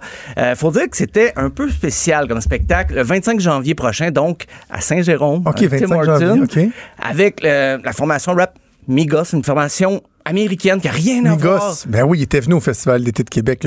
Mais qu'est-ce qu'il ferait avec Boom Desjardins? Donc, euh, spectacle vraiment bizarre. Et Boom Desjardins a démenti, mais ce matin, il a enlevé son démenti. Ah, mais c'est clair qu'il va aller au Là- à Saint-Jérôme. là. Ben, il est déjà allé au IGA de Sorel. là. Il peut aller au. T'es sérieux? Ben oui, il avait fait, euh, quand il y avait la bière, la chicane, il était venu faire des, une séance de signature et tout ça. Mais c'est comme Marie-Chantal qui a donné un show au Saint-Hubert. Saint-Hubert. Et oui, donc Avec une tout est, pomme petite- tout est possible en 2020. donc, euh, on reste à l'affût. Et, et soyons clairs, là, ici, on n'est pas en train de, de ridiculiser les artistes qui, euh, des fois, euh, remplissent Non. plus des salles de milliers de personnes, mais c'est juste cette idée-là de penser qu'il y a du monde qui achète. Tu sais, qu'il va y avoir un spectacle dans un Tim Horton. Ouais. là. Ah Tu sais, non, dans mais un Tim Horton, juste le son, Mais le-. C'était la- la- l'acoustique, ma pre- première préoccupation. Je me suis dit, ça va tellement mal sonner. Mais bon, ça, ça n'aura pas lieu. Ce qui est drôle, c'est qu'il est démenti. tu sais. Oui, mais, et- mais qui a enlevé son démenti. D'après moi, c'est des avocats qui ça en ce moment. Ça sent la Mhm. mise en demeure. je Ah oui. Ah, Oh. OK, bon, mais ça arrivera Écoute. pas. Dans les choses que vous ne verrez pas en 2020, Pas me déjà. Bon, en tout cas, pour l'instant, ben, Ben, moi, j'irai, je ferai un coup de pub. tu- Vous allez peut-être Ah le voir au Tim Horton, mais vous allez pas le voir en Ah spectacle. non, mais tu l'annonces pas, là. Tu t'en vas avec une caméra pour les médias sociaux, évidemment, là, Oui. the name of the game. Là, tu rentres là Ouais. avec, ta- avec sa guitare, puis là, boum, pousse la toune. Ça, ça j'avoue, s'il fait, il y a tout mon respect. S'il fait ça, il y a Moi, tout mon je suis respect. prédiction, il va le faire. Euh, mais un spectacle qui a vraiment eu lieu, du moins assez, ben, une courte prestation, c'était Nirvana, oui. Le temps d'un spectacle, ben, bien sûr sans Kurt Cobain, mais c'est euh, pour euh, la fondation Art of Elysium. Merci de le euh, spécifier. Pour l'événement, oui. Pour l'événement. C'est euh, important, regarde. Il, y a- il aurait pu avoir son hologramme. on Ah, sait, oui, mais maintenant, c'est- ça C'est se voit plus souvent. C'est Heaven is Rock and Roll, c'est pour euh, aider les communautés ou les individus avec des difficultés émotionnelles, sociales, mentales. C'est une cause qui touchait beaucoup Kurt Cobain. Euh, mais pour le remplacer, on a, on a pris euh, Saint-Vincent, une jeune chanteuse, et Beck interprété euh, In Bloom. Ça sonne, vous avertir, Ah, c'est un son un peu tout croche, mais quand même, ça va l'air sympathique. In Bloom.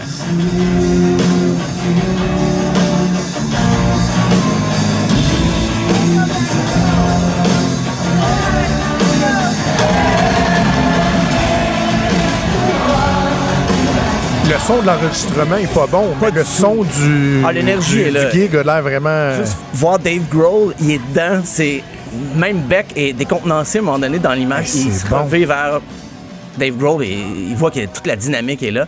Euh, mais c'est ça, il y a même la fille de Dave Grohl qui a chanté aussi. Ah, oui. Euh, C'était pas la première fois, il y a des gens qui disent ah, c'est la première fois que les, les- les membres euh, survivants de Nirvana se réunissent, mais au Rock and Roll Hall of Fame en 2014, euh, Joan Jett est venu chanter Smell Like Teen Spirit avec le band. Euh, c'est une couple de fois. Là, les rumeurs partaient un petit peu sur Twitter, disaient Ah, est-ce que le groupe peut se reformer? Est-ce qu'il pourrait faire des concerts dans cette formule-là? Euh, non, il n'y a, il y a rien. On- Ah non.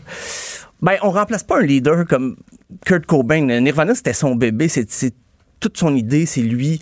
C'est difficile. Mais euh, je me suis rendu compte que dans l'histoire du rock, il y a des groupes qui n'avaient pas le même scrupule à remplacer un chanteur après soit un départ précipité ou un décès. Ça, Ah, ça vaut ce que ça vaut. Euh, ben, il y a In Excess qui était le, le groupe, bien sûr, de Michael Hutchins, qui euh, est décédé en 97. Le groupe avait décidé d'arrêter, faire des concerts de temps à autre, mais ils ont décidé de lancer une télé-réalité pour trouver un remplaçant. C'était en 2003 et c'était même le Dave Navarro, l'ancien guitariste de Red Hot Chili Peppers, qui animait un reality show pour trouver un chanteur.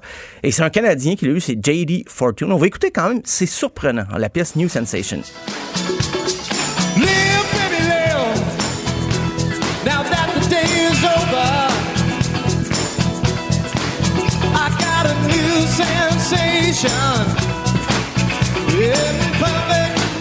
Parce que tu sais, j'imagine que tu as toujours le dilemme à savoir est-ce que je veux un chanteur qui va être la copie carbone Ouais, ouais, ouais. de l'autre ou tu veux que non, qui, qui apporte une couleur différente. Ben, dans le cas de J.D. Fortune, je pense qu'on est allé chercher le même timbre de voix. C'est vraiment le même genre de phrasé, comment il, a- il attaquait ses mélodies.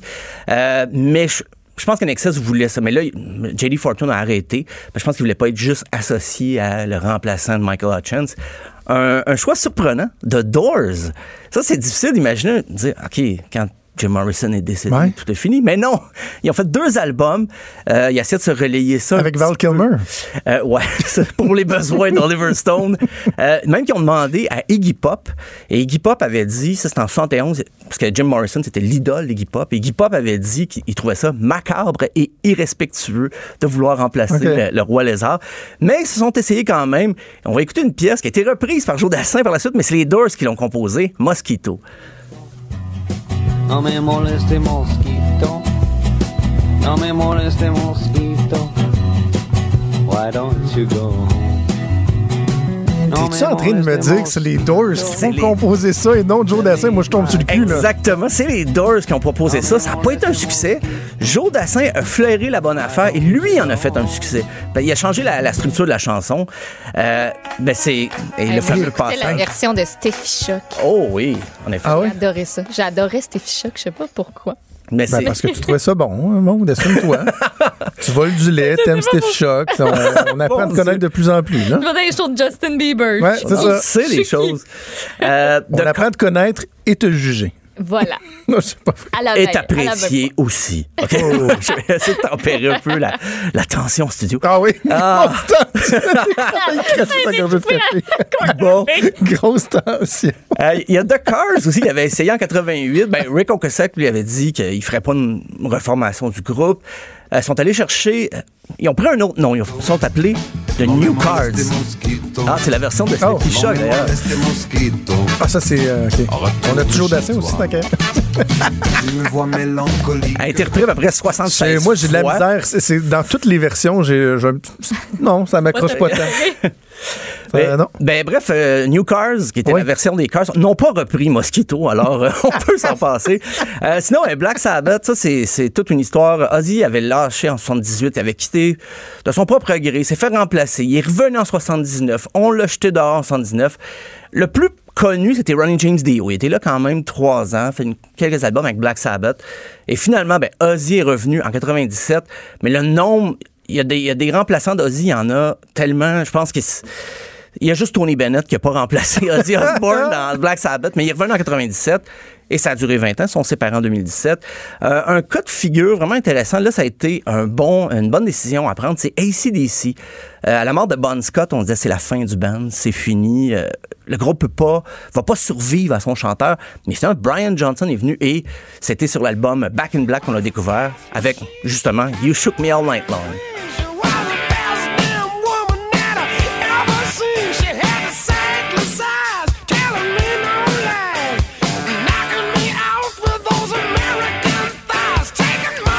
Est-ce que le groupe a été plus populaire avec lui? Ben, cet album-là était le, le plus vendu des CDC Back in Ouais, Black. c'est ça. a pris effectivement euh, une tangente. Ben, son, il était déjà très populaire avec Bon Scott, mais là, il a repris les, les- à son compte. Il a chanté les chansons de Bon Scott et ça, ça a eu du succès. Euh, des cas de figure, en- ben, Journey, j'en parlais hier un peu. C'était le chanteur, un jeune chanteur philippin qui faisait des hommages au groupe qui a remplacé Steve Perry. Euh, Van Halen, c'était curieux. Ils, ils ont, ils ont remplacé David Lee Roth. Mais David Lee Roth est revenu, mais Sammy Hager, qui l'avait remplacé, est resté. Donc, ils ont tourné avec deux chanteurs un petit bout de temps. Euh, Queen, Queen, ça serait étonnant de penser comment poursuivre sans Freddie Mercury, mais en 2012, Adam Lambert a décidé de chanter pour quelques tournées de temps à autre. On va écouter d'ailleurs We Will Rock You.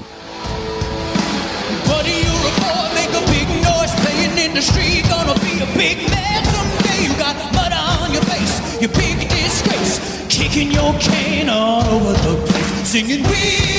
a été dans un, dans un gala, il pas longtemps, me semble, puis tout le monde capotait. C'était-tu les Oscars ou quelque chose de euh, gros à Hollywood? Oui, ben c'est les Oscars de l'an Ouais, hein? dernier, ouais, Parce que, mais Adam Lambert, en plus, lui, il a choisi de chanter avec sa voix. On connaissait déjà sa Exact. voix. Il essaie pas de copier Freddie Mercury. Ouais, c'est ça. Donc, Je pense que ça passe bien à cause de ça, parce que Mm. il se l'approprie, mais avec son phrasé à lui, à la- sa façon de chanter. Donc, ça, ça passe très bien. Il fait des concerts de temps à autre avec le, le reste la- du band. Le dernier, c'est Sublime. Je sais pas si vous vous rappelez de ce groupe des années 90, Ben oui. Sublime. Santeria. Une, ch- une seule tune. Euh, une seule tune. Ah, mal sorti. Et euh, C'est ton imitation de Céline, ça. Une seule- quand Bradley Noel est décédé en 96, ben là, ils n'ont pas formé le band. Ça a été en 2009, donc euh, 13 ans après. C'est un certain Rome Ramirez qui a remplacé. Et là, ça s'appelle maintenant Sublime with Rome. On va écouter Wrong Way. Nobody ever told her it's the wrong way. Don't be afraid by the quickness you get laid. For your family get paid, it's the wrong way. I give her all that I had to give. I'm gonna make it. C'est pas une grande voix, là. C'est- Non, ben, ils se sont gardés une petite gêne, pas garder le nom Sublime. Ils ont dit, ben, OK, on va ajouter, mais c'est les chansons de Sublime. Mais ils ont commencé à composer d'autres pièces avec euh, Rome, euh, Rome Ramirez. Parce que, mais ça reste dans le ton, c'est du Sublime mur à mur, même dans cette nouvelle formation. Euh, ils font encore des spectacles d'ailleurs, mais c'est pour garder la mémoire de Sublime. euh, pour Deux tunes, moi, que je connais. euh, Bon, il y a Centuria, mais il y a What I Got aussi. Ah oui, oui, ça- voilà. C'est laquelle, grand ça? Ah, je pense Love que oui. is what, What I I got. got. Ça fait au moins deux tonnes. Ça fait au moins deux tonnes de Sublime. Vraiment, on est dû brûler dans un karaoké. Oh, on cesse de chanter dans cette émission. merci Stéphane. Ben, merci à vous. ça demain. Salut. Demain.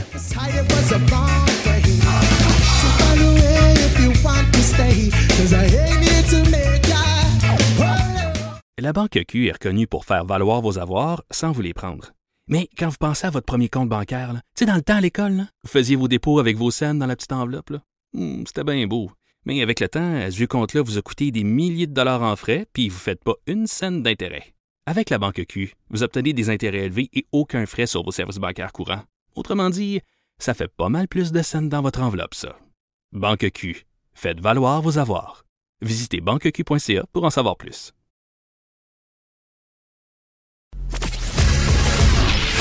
Il est franc et nuancé. Jonathan Trudeau. La politique lui coule dans les veines. Vous écoutez Franchement dit.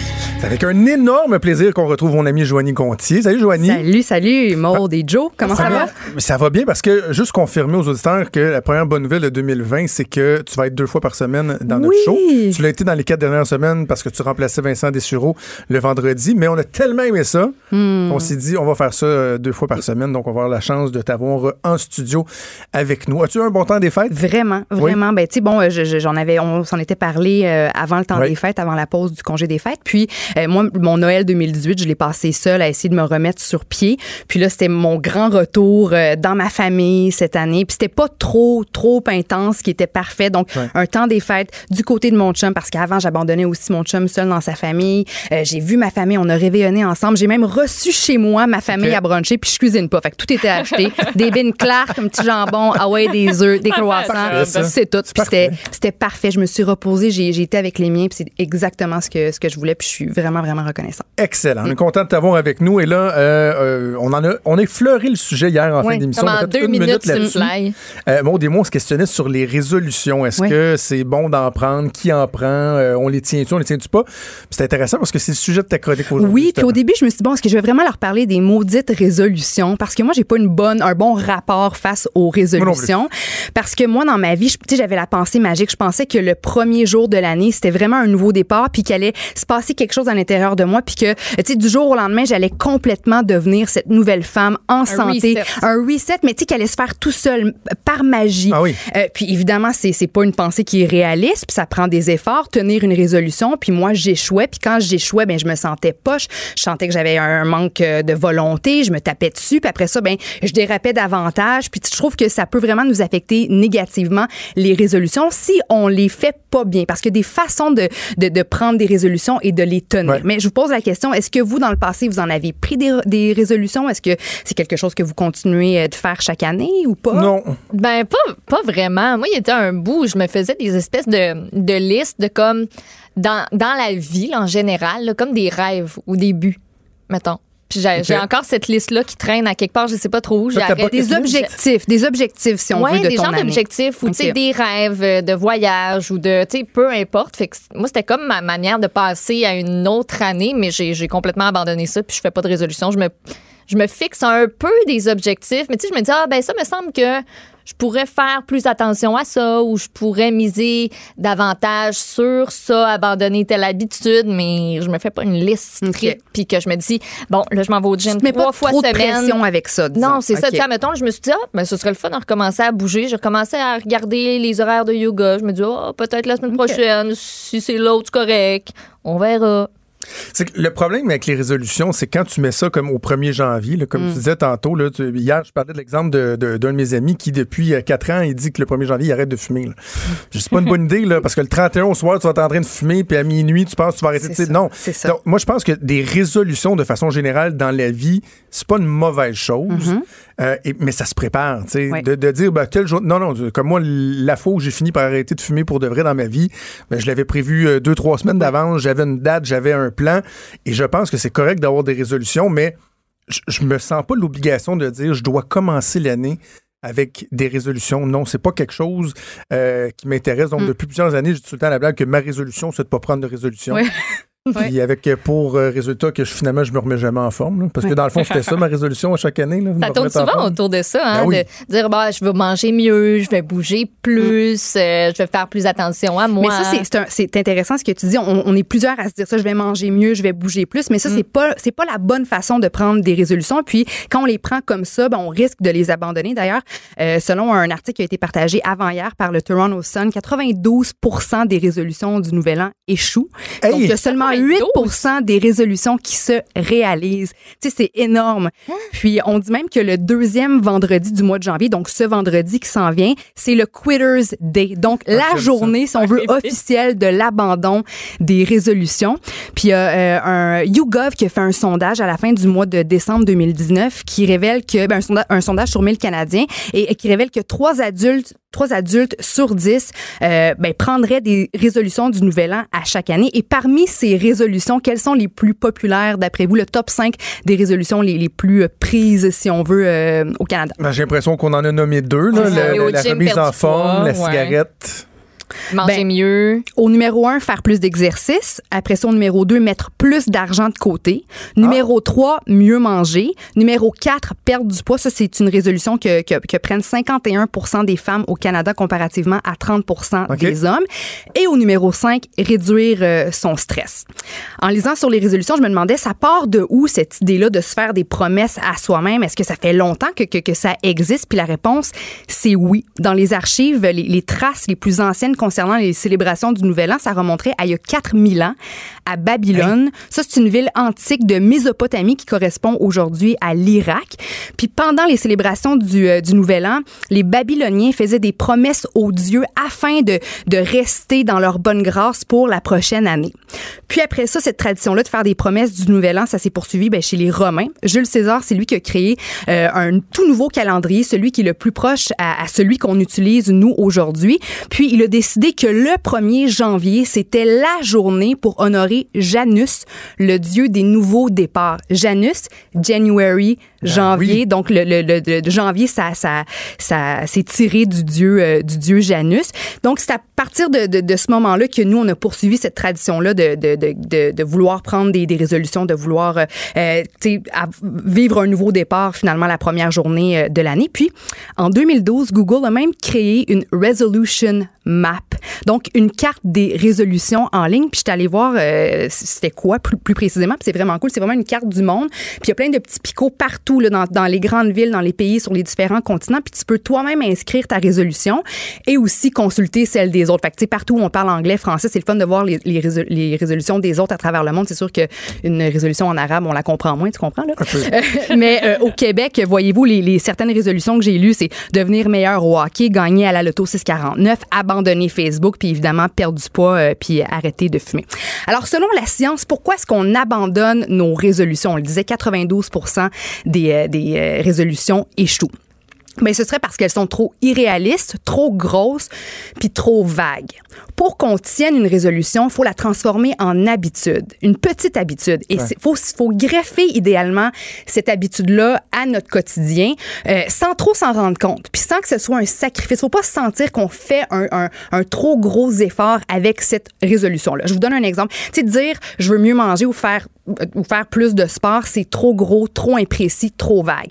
Mais si, par exemple, on dit, moi, à chacun de mes repas, je veux ajouter une portion de fruits et de légumes, ben ça, c'est plus petit, ça, c'est précis, puis on peut l'ancrer dans notre routine quotidienne. Par exemple, si moi, j'adore manger deux toasts euh, au beurre d'arachide pour déjeuner, ben je conserve mes deux bonnes toasts au beurre d'arachide, mais j'ajoute une banane. Si moi, un lunch, là, mon lunch préféré, c'est un sandwich au jambon, je peux pas m'en passer, fine, je vais le manger, mon sandwich au jambon, mais je vais ajouter des petites crudités sur le côté. Si le mardi soir, c'est mon mardi spaghetti, je vais l'avoir, mon spaghetti, mais pourquoi pas une petite poêlée de champignons et d'oignons sautés sur le dessus. Donc, voyez-vous, on n'a pas l'impression qu'on abandonne quelque chose. Je veux mon sandwich au jambon, mais motadine, je me suis dit que j'allais mieux manger, fait que je vais prendre la salade. Tu sais, quand on ajoute des petites choses comme ça qui vont nous aider à se sentir mieux dans notre peau, ben, on, euh, c'est c'est moins drastique que de faire des gros changements du jour au lendemain. Puis ça s'applique aussi à la fameuse résolution de bouger davantage. Il y a personne qui a envie de se lever deux heures plus tôt le matin pour aller euh, courir une demi-heure de temps au gym.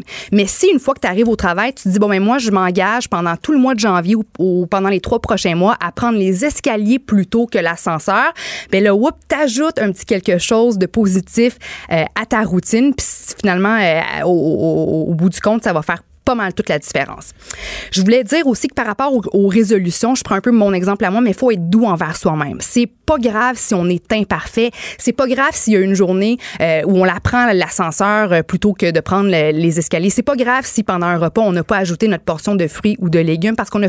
on- moi en tout cas j'ai la j'ai la pensée le, le, le, le temps qu'à y être facile. Tu sais si je fais pas les choses parfaitement, je suis comme bon ben ça y est ben tant qu'à y être, Ouais, tant qu'à pas avoir mangé sainement, ah ouais les chips, saute dans la crème glacée, toute la patente puis puis demain c'est un jour nouveau. Donc faut être doux envers soi-même parce que si on fait les les, les, les, bons gestes 60% du temps, 50% du temps, 80% du temps, tout ça à la longue, ça va faire une différence positive puis ça va nous permettre de, de, de, de, tenir notre résolution pas mal plus longtemps. Donc c'est les petits gestes de- un petit peu chaque jour, faut pas être parfait, faut s'enlever de la pression et c'est ça comme je disais, faut faire attention au tout, tout tu sais au, au noir ou blanc euh, à, au- à la pensée du, du temps qu'à être parce que on se met beaucoup beaucoup de pression face euh, aux résolutions. C'est tellement important de la façon, je trouve, que, que, que tu le- l'apportes, Joanie, parce que on a, je pense, cette tendance-là à dire, ben, je vais changer drastiquement du jour au lendemain. C'est la meilleure façon de se décevoir, là, de fixer, parce que non seulement tu n'y arrives pas, mais en plus, tu es déçu de toi-même.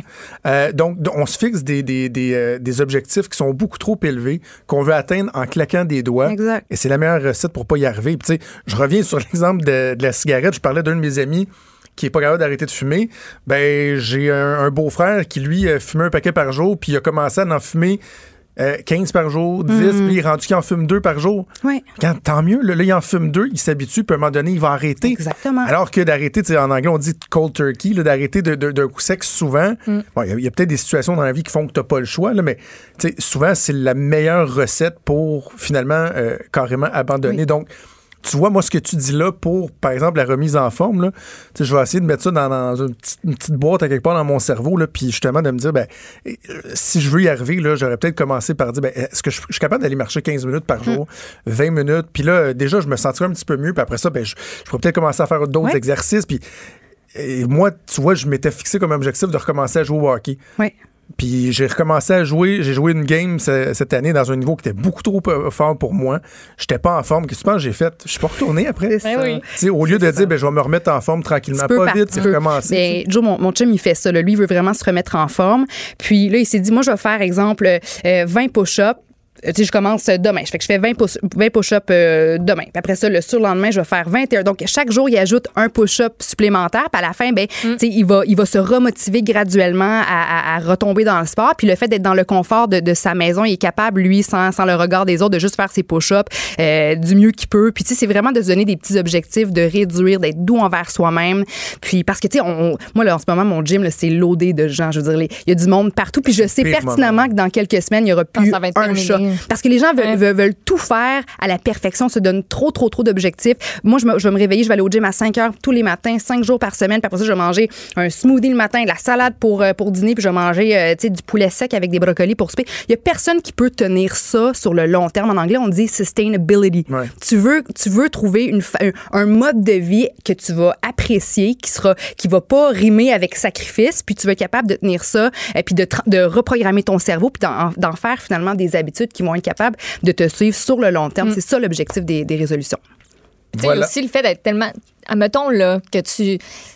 Il y a une journée, là, tu fais pas tes portions de légumes, puis de fruits, puis tout ça, puis te dire, ah, ben, je l'ai pas fait aujourd'hui, fait que, ben, j'ai manqué mon défi, je le referai juste plus tous les autres jours d'après. Comme le découragement de dire, ben, si je manqué être une fois, avec je le c'est manquer. Pas, c'est pas grave. Ça te, ça te tentait de manger de la crème glacée ce soir, puis t'as pas, t'as- pas mangé ta portion de légumes. de brocoli. C'est pas grave. Recommence demain. Si t- T'avais le droit, tu t'es gâté, tu t'es donné ça, c'est- ces petites portions-là de, de sucrerie, puis le lendemain, mais c'est pas grave. Tu vas l'ajouter. ta- Mais de pas te servir de, ça comme excuse pour C'est l'abandonner. ça. Bon, ça va aller à l'année prochaine. C'est ça. Exactement, exactement. Alors voilà. Hey, merci. C'était merci super intéressant. On heureuse se reparle plus tard cette semaine. Merci, Joanie. Salut. Vous écoutez Franchement dit. Hey, Maude, tu vas-tu me faire aller acheter un billet de loto, là? Peut-être. Écoute. Parce que moi, ça arrive une fois ou deux par année, 70 peut-être. millions de dollars. 70 Oui, le gros lot record du Loto Max qui est en jeu. Euh, on ajoute en plus à ce tirage-là 25 max millions d'un million de dollars approximati- approximativement, oui, chacun. Euh, depuis le lancement de l'Automax, euh, ça veut dire ça, toi, il y a 28 gros lots qui ont été gagnés au Québec. Puis, Non, je savais pas le- ça. tu savais pas ça, hein, toi? Dans le domaine culture générale, là, ça, je l'avais pas, je l'avais pas assimilé. Écoute, le plus gros à date qui a été remporté, c'est 65 millions de dollars. C'est une famille québécoise qui, l'a- qui a mis la main là-dessus en juin dernier. Serez-vous les prochains plus gros millionnaires de cette loterie? Qui sait? Courez acheter votre billet dans un dépanneur ou euh, je pense que tu peux, même, tu peux même les acheter en ligne. En peut-tu plus. faire ça en ligne? Oui. Ah, je le ferais peut-être en ligne. OK, j'embarque. J'ai pas envie d'aller dans un dépanneur. Puis, premièrement, j'ai aucune idée comment ça fonctionne. Moi, j'ai compris hier pourquoi en avant de moi, ça avançait pas à l'épicerie. ça. Ah. Hey, La madame en en prenait genre 4-5. Je comprenais comme pas jusqu'à temps que ce matin, je me disais Ah, ah OK, OK. Là, je, là, je catch. Ça, là, c'est un fléau de notre société. Hein.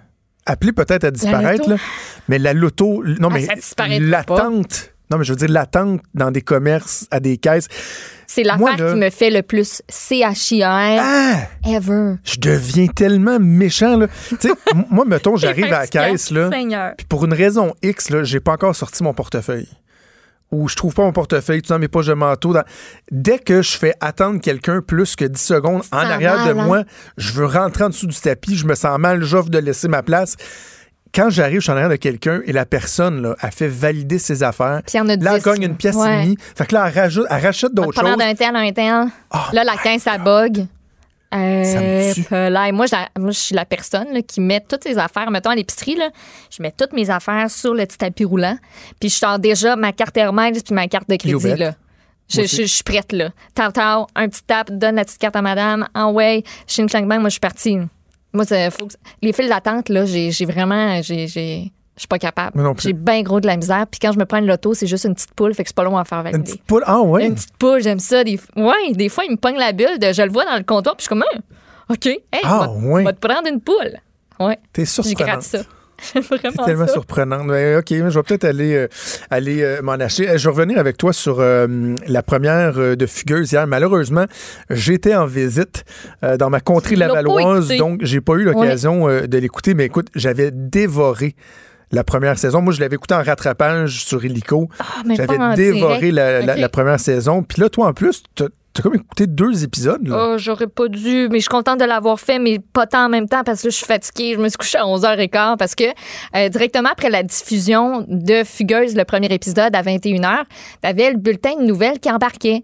Puis là, il continuait à parler de ça, mais il y avait juste, juste, juste avant ça une espèce de petit indicatif comme quoi, hey, le deuxième épisode est déjà disponible sur tva.ca. Ah ouais. Moi, je me suis dit, ben, c'est l'épisode au complet ou c'est genre un aperçu? Je suis allée voir. Puis là, il y avait l'épisode de 44 minutes au Ah oui, pas, pas Club Illico, là. Sur TVA Nouvelles. TVA.ca. TVA.ca. Ah oui. Oui. Parce que moi, j'ai Parle pas le d'un beau cadre. J'écoute ça en direct euh, sur TVA.ca, ces affaires-là. Puis, il était là. Fait comme. ben Qui? là. Est-ce que. Écoute, ah, c'est bon. euh, vole Mais pas trop de punch, là, mais en même temps. vendue. Mais en même temps, les punchs sont écrits partout dans les journaux un matin. Ben c'est ça, mais moi, euh, j'ai fait, regarde, faites attention. Si vous nous écoutez, là, il va peut-être y avoir du. euh, Du divulgacheur. Regarde, si je le, si je divulgacheur. le dis, j'ai le droit de le faire. spoiler. Du divulgachage. Fait que là, si Euh, vous l'avez pas écouté, vous voulez pas le savoir, ça coué votre camp. OK, mais plante, le décor un peu, là. On euh, est quatre ans après le décès d'Ariane, qui est la bonne amie de Fanny. Ouais. On se rappelle, elle était euh, décédée d'une overdose, puis c'était vraiment pas chic son affaire en dessous d'un viaduc. Ah, ouais. Euh, ça avait vraiment dérapé là, de son côté à elle aussi, avec Fanny qui avait, euh, qui était dans un tourbillon. On est quatre ans plus tard. Puis, euh, ça s'ouvre l'épisode sur une enquête. Il y a des jeunes qui décèdent, on les retrouve, on comprend pas trop ce qui se passe, il y a des marques de violence. Donc, il y a vraiment l'ambiance thriller d'une série policière au début, puis on retrouve Fanny dans la rue, euh, dans les rues de Montréal, puis on la voit qui commence à être incluse dans, euh, dans l'univers d'autres jeunes. Il y a d'autres personnages qui font leur entrée, euh, qui vont nous présenter différents univers, différentes facettes de l'exploitation sexuelle. Parce qu'on a vu de Fanny, c'est une chose, mais là, a un personnage que moi j'a- j'adore euh, j'adore déjà. Je pense que c'est Daisy son nom. OK. Euh, c'est une jeune femme autochtone qui elle est dans la rue qui offre des services sexuels qui a un pimp. Euh, donc il y a cette facette là de la réalité de ces jeunes femmes là qui est euh, différente. Puis elle a l'air d'avoir une histoire bien particulière qu'on va apprendre à découvrir. Il y a aussi un jeune homme qui euh, vient du bas du fleuve que lui il est atterri à Montréal parce que là sa famille pense qu'il est décédé. Puis lui il voulait il voulait se suicider puis ça n'a pas fonctionné. Puis finalement il se ramasse dans la rue à pas trop savoir savoir quoi faire, se ramasse avec cette gang-là. On a un jeune homme qui est homosexuel, qui offre ses services sexuels. Donc, il y a tout plein de facettes qu'on va explorer, que j'ai vraiment hâte de voir tout ça se développer. Puis Fanny, ben, elle est dans cet univers-là, mais parce qu'elle l'a choisi. C'est est- ça, parce que la question que je te ça. posais ce matin, c'est que moi, je voyais les, les bandes annonces. Euh, au cours des derniers jours, puis je me disais, il me semble que j'avais lu il y a quelques mois quelque part que Fanny deviendrait une genre de travailleuse sociale, puis ça, puis là, je regardais les bandes annonces, puis je dis, finalement, elle est-tu redevenue une prostituée ou... elle, elle replonge dans l'univers. Elle va recroiser d'anciens personnages, Damien, Carlo, Natacha. On va les revoir, mais tout ça parce qu'elle est infiltrée. Elle Hey! travaille de concert avec la police. Moi, j'ai, ouais. j'étais à, à 10 minutes de la fin, à peu près du dernier épisode, du- de l'épisode, j'étais là, hein, ben, hein, ok, non, je l'ai pas vu venir. Puis je trouvais ça vraiment le fun comme dimension parce qu'elle va, tu sais, elle continue à côtoyer cet univers-là avec lequel elle a vraiment pas encore fait la paix. Tu sais, son chum présentement, là, son bon petit chum qu'elle a, parce que oui, elle s'est Ok, fait, un elle a chum. retrouvé l'amour. Euh, il est pas au courant de tout ce qu'elle, qui lui est arrivé. Oh. Vrai, zéro au courant de tout ce qui s'est passé il y a quatre ans. Est-ce qu'elle est devenue policière ou à travers... Genre. Ah, au moins. Genre. Puis là, il y en a qui disent, mais là, c'est pas réaliste, elle n'a pas pu faire sa technique monétaire en peu de temps, puis là, ça marche pas. C'est une série, là. Non, ben toi, à la lumière des deux premiers épisodes, est-ce que tu t'a- t'achètes t'achètes l'idée, t'achètes le Oui. scénario? J'achète. Et là, le, que- le- le beau Damien, il est, il est de retour? Il est pas encore là. J'ai lu que ça s'en venait vers le troisième épisode, à peu près. Natacha aussi. Carlos, vous allez le voir à partir du deuxième épisode. Puis ça vient rebrasser tout plein d'affaires chez elle, de recôtoyer ces gens-là, puis de, de vraiment faire comme si, à nouveau, elle faisait partie de la gang. Euh, puis qu'elle retombe là-dedans. C'est quelque chose. Fait que si vous avez pas écouté ça, euh, je vous le conseille? C'est particulier parce que c'est une série qui, euh, qui était euh, ben, incroyablement divertissante. D'abord, avant tout, une émission de télé, je pense que son objectif premier, c'est de divertir, mais qui a eu qui a fait œuvre utile en sensibilisant les Ah, gens ça, à une réalité fou, qui était tellement ouais. méconnue, la réalité de la prostitution juvénile. Puis je trouve que le défi, il est comme double pour la gang euh, de fugueuses parce que ben, divertir, tu dois le faire d'aussi belle façon que dans la première saison, Mm. alors que les attentes sont super élevées.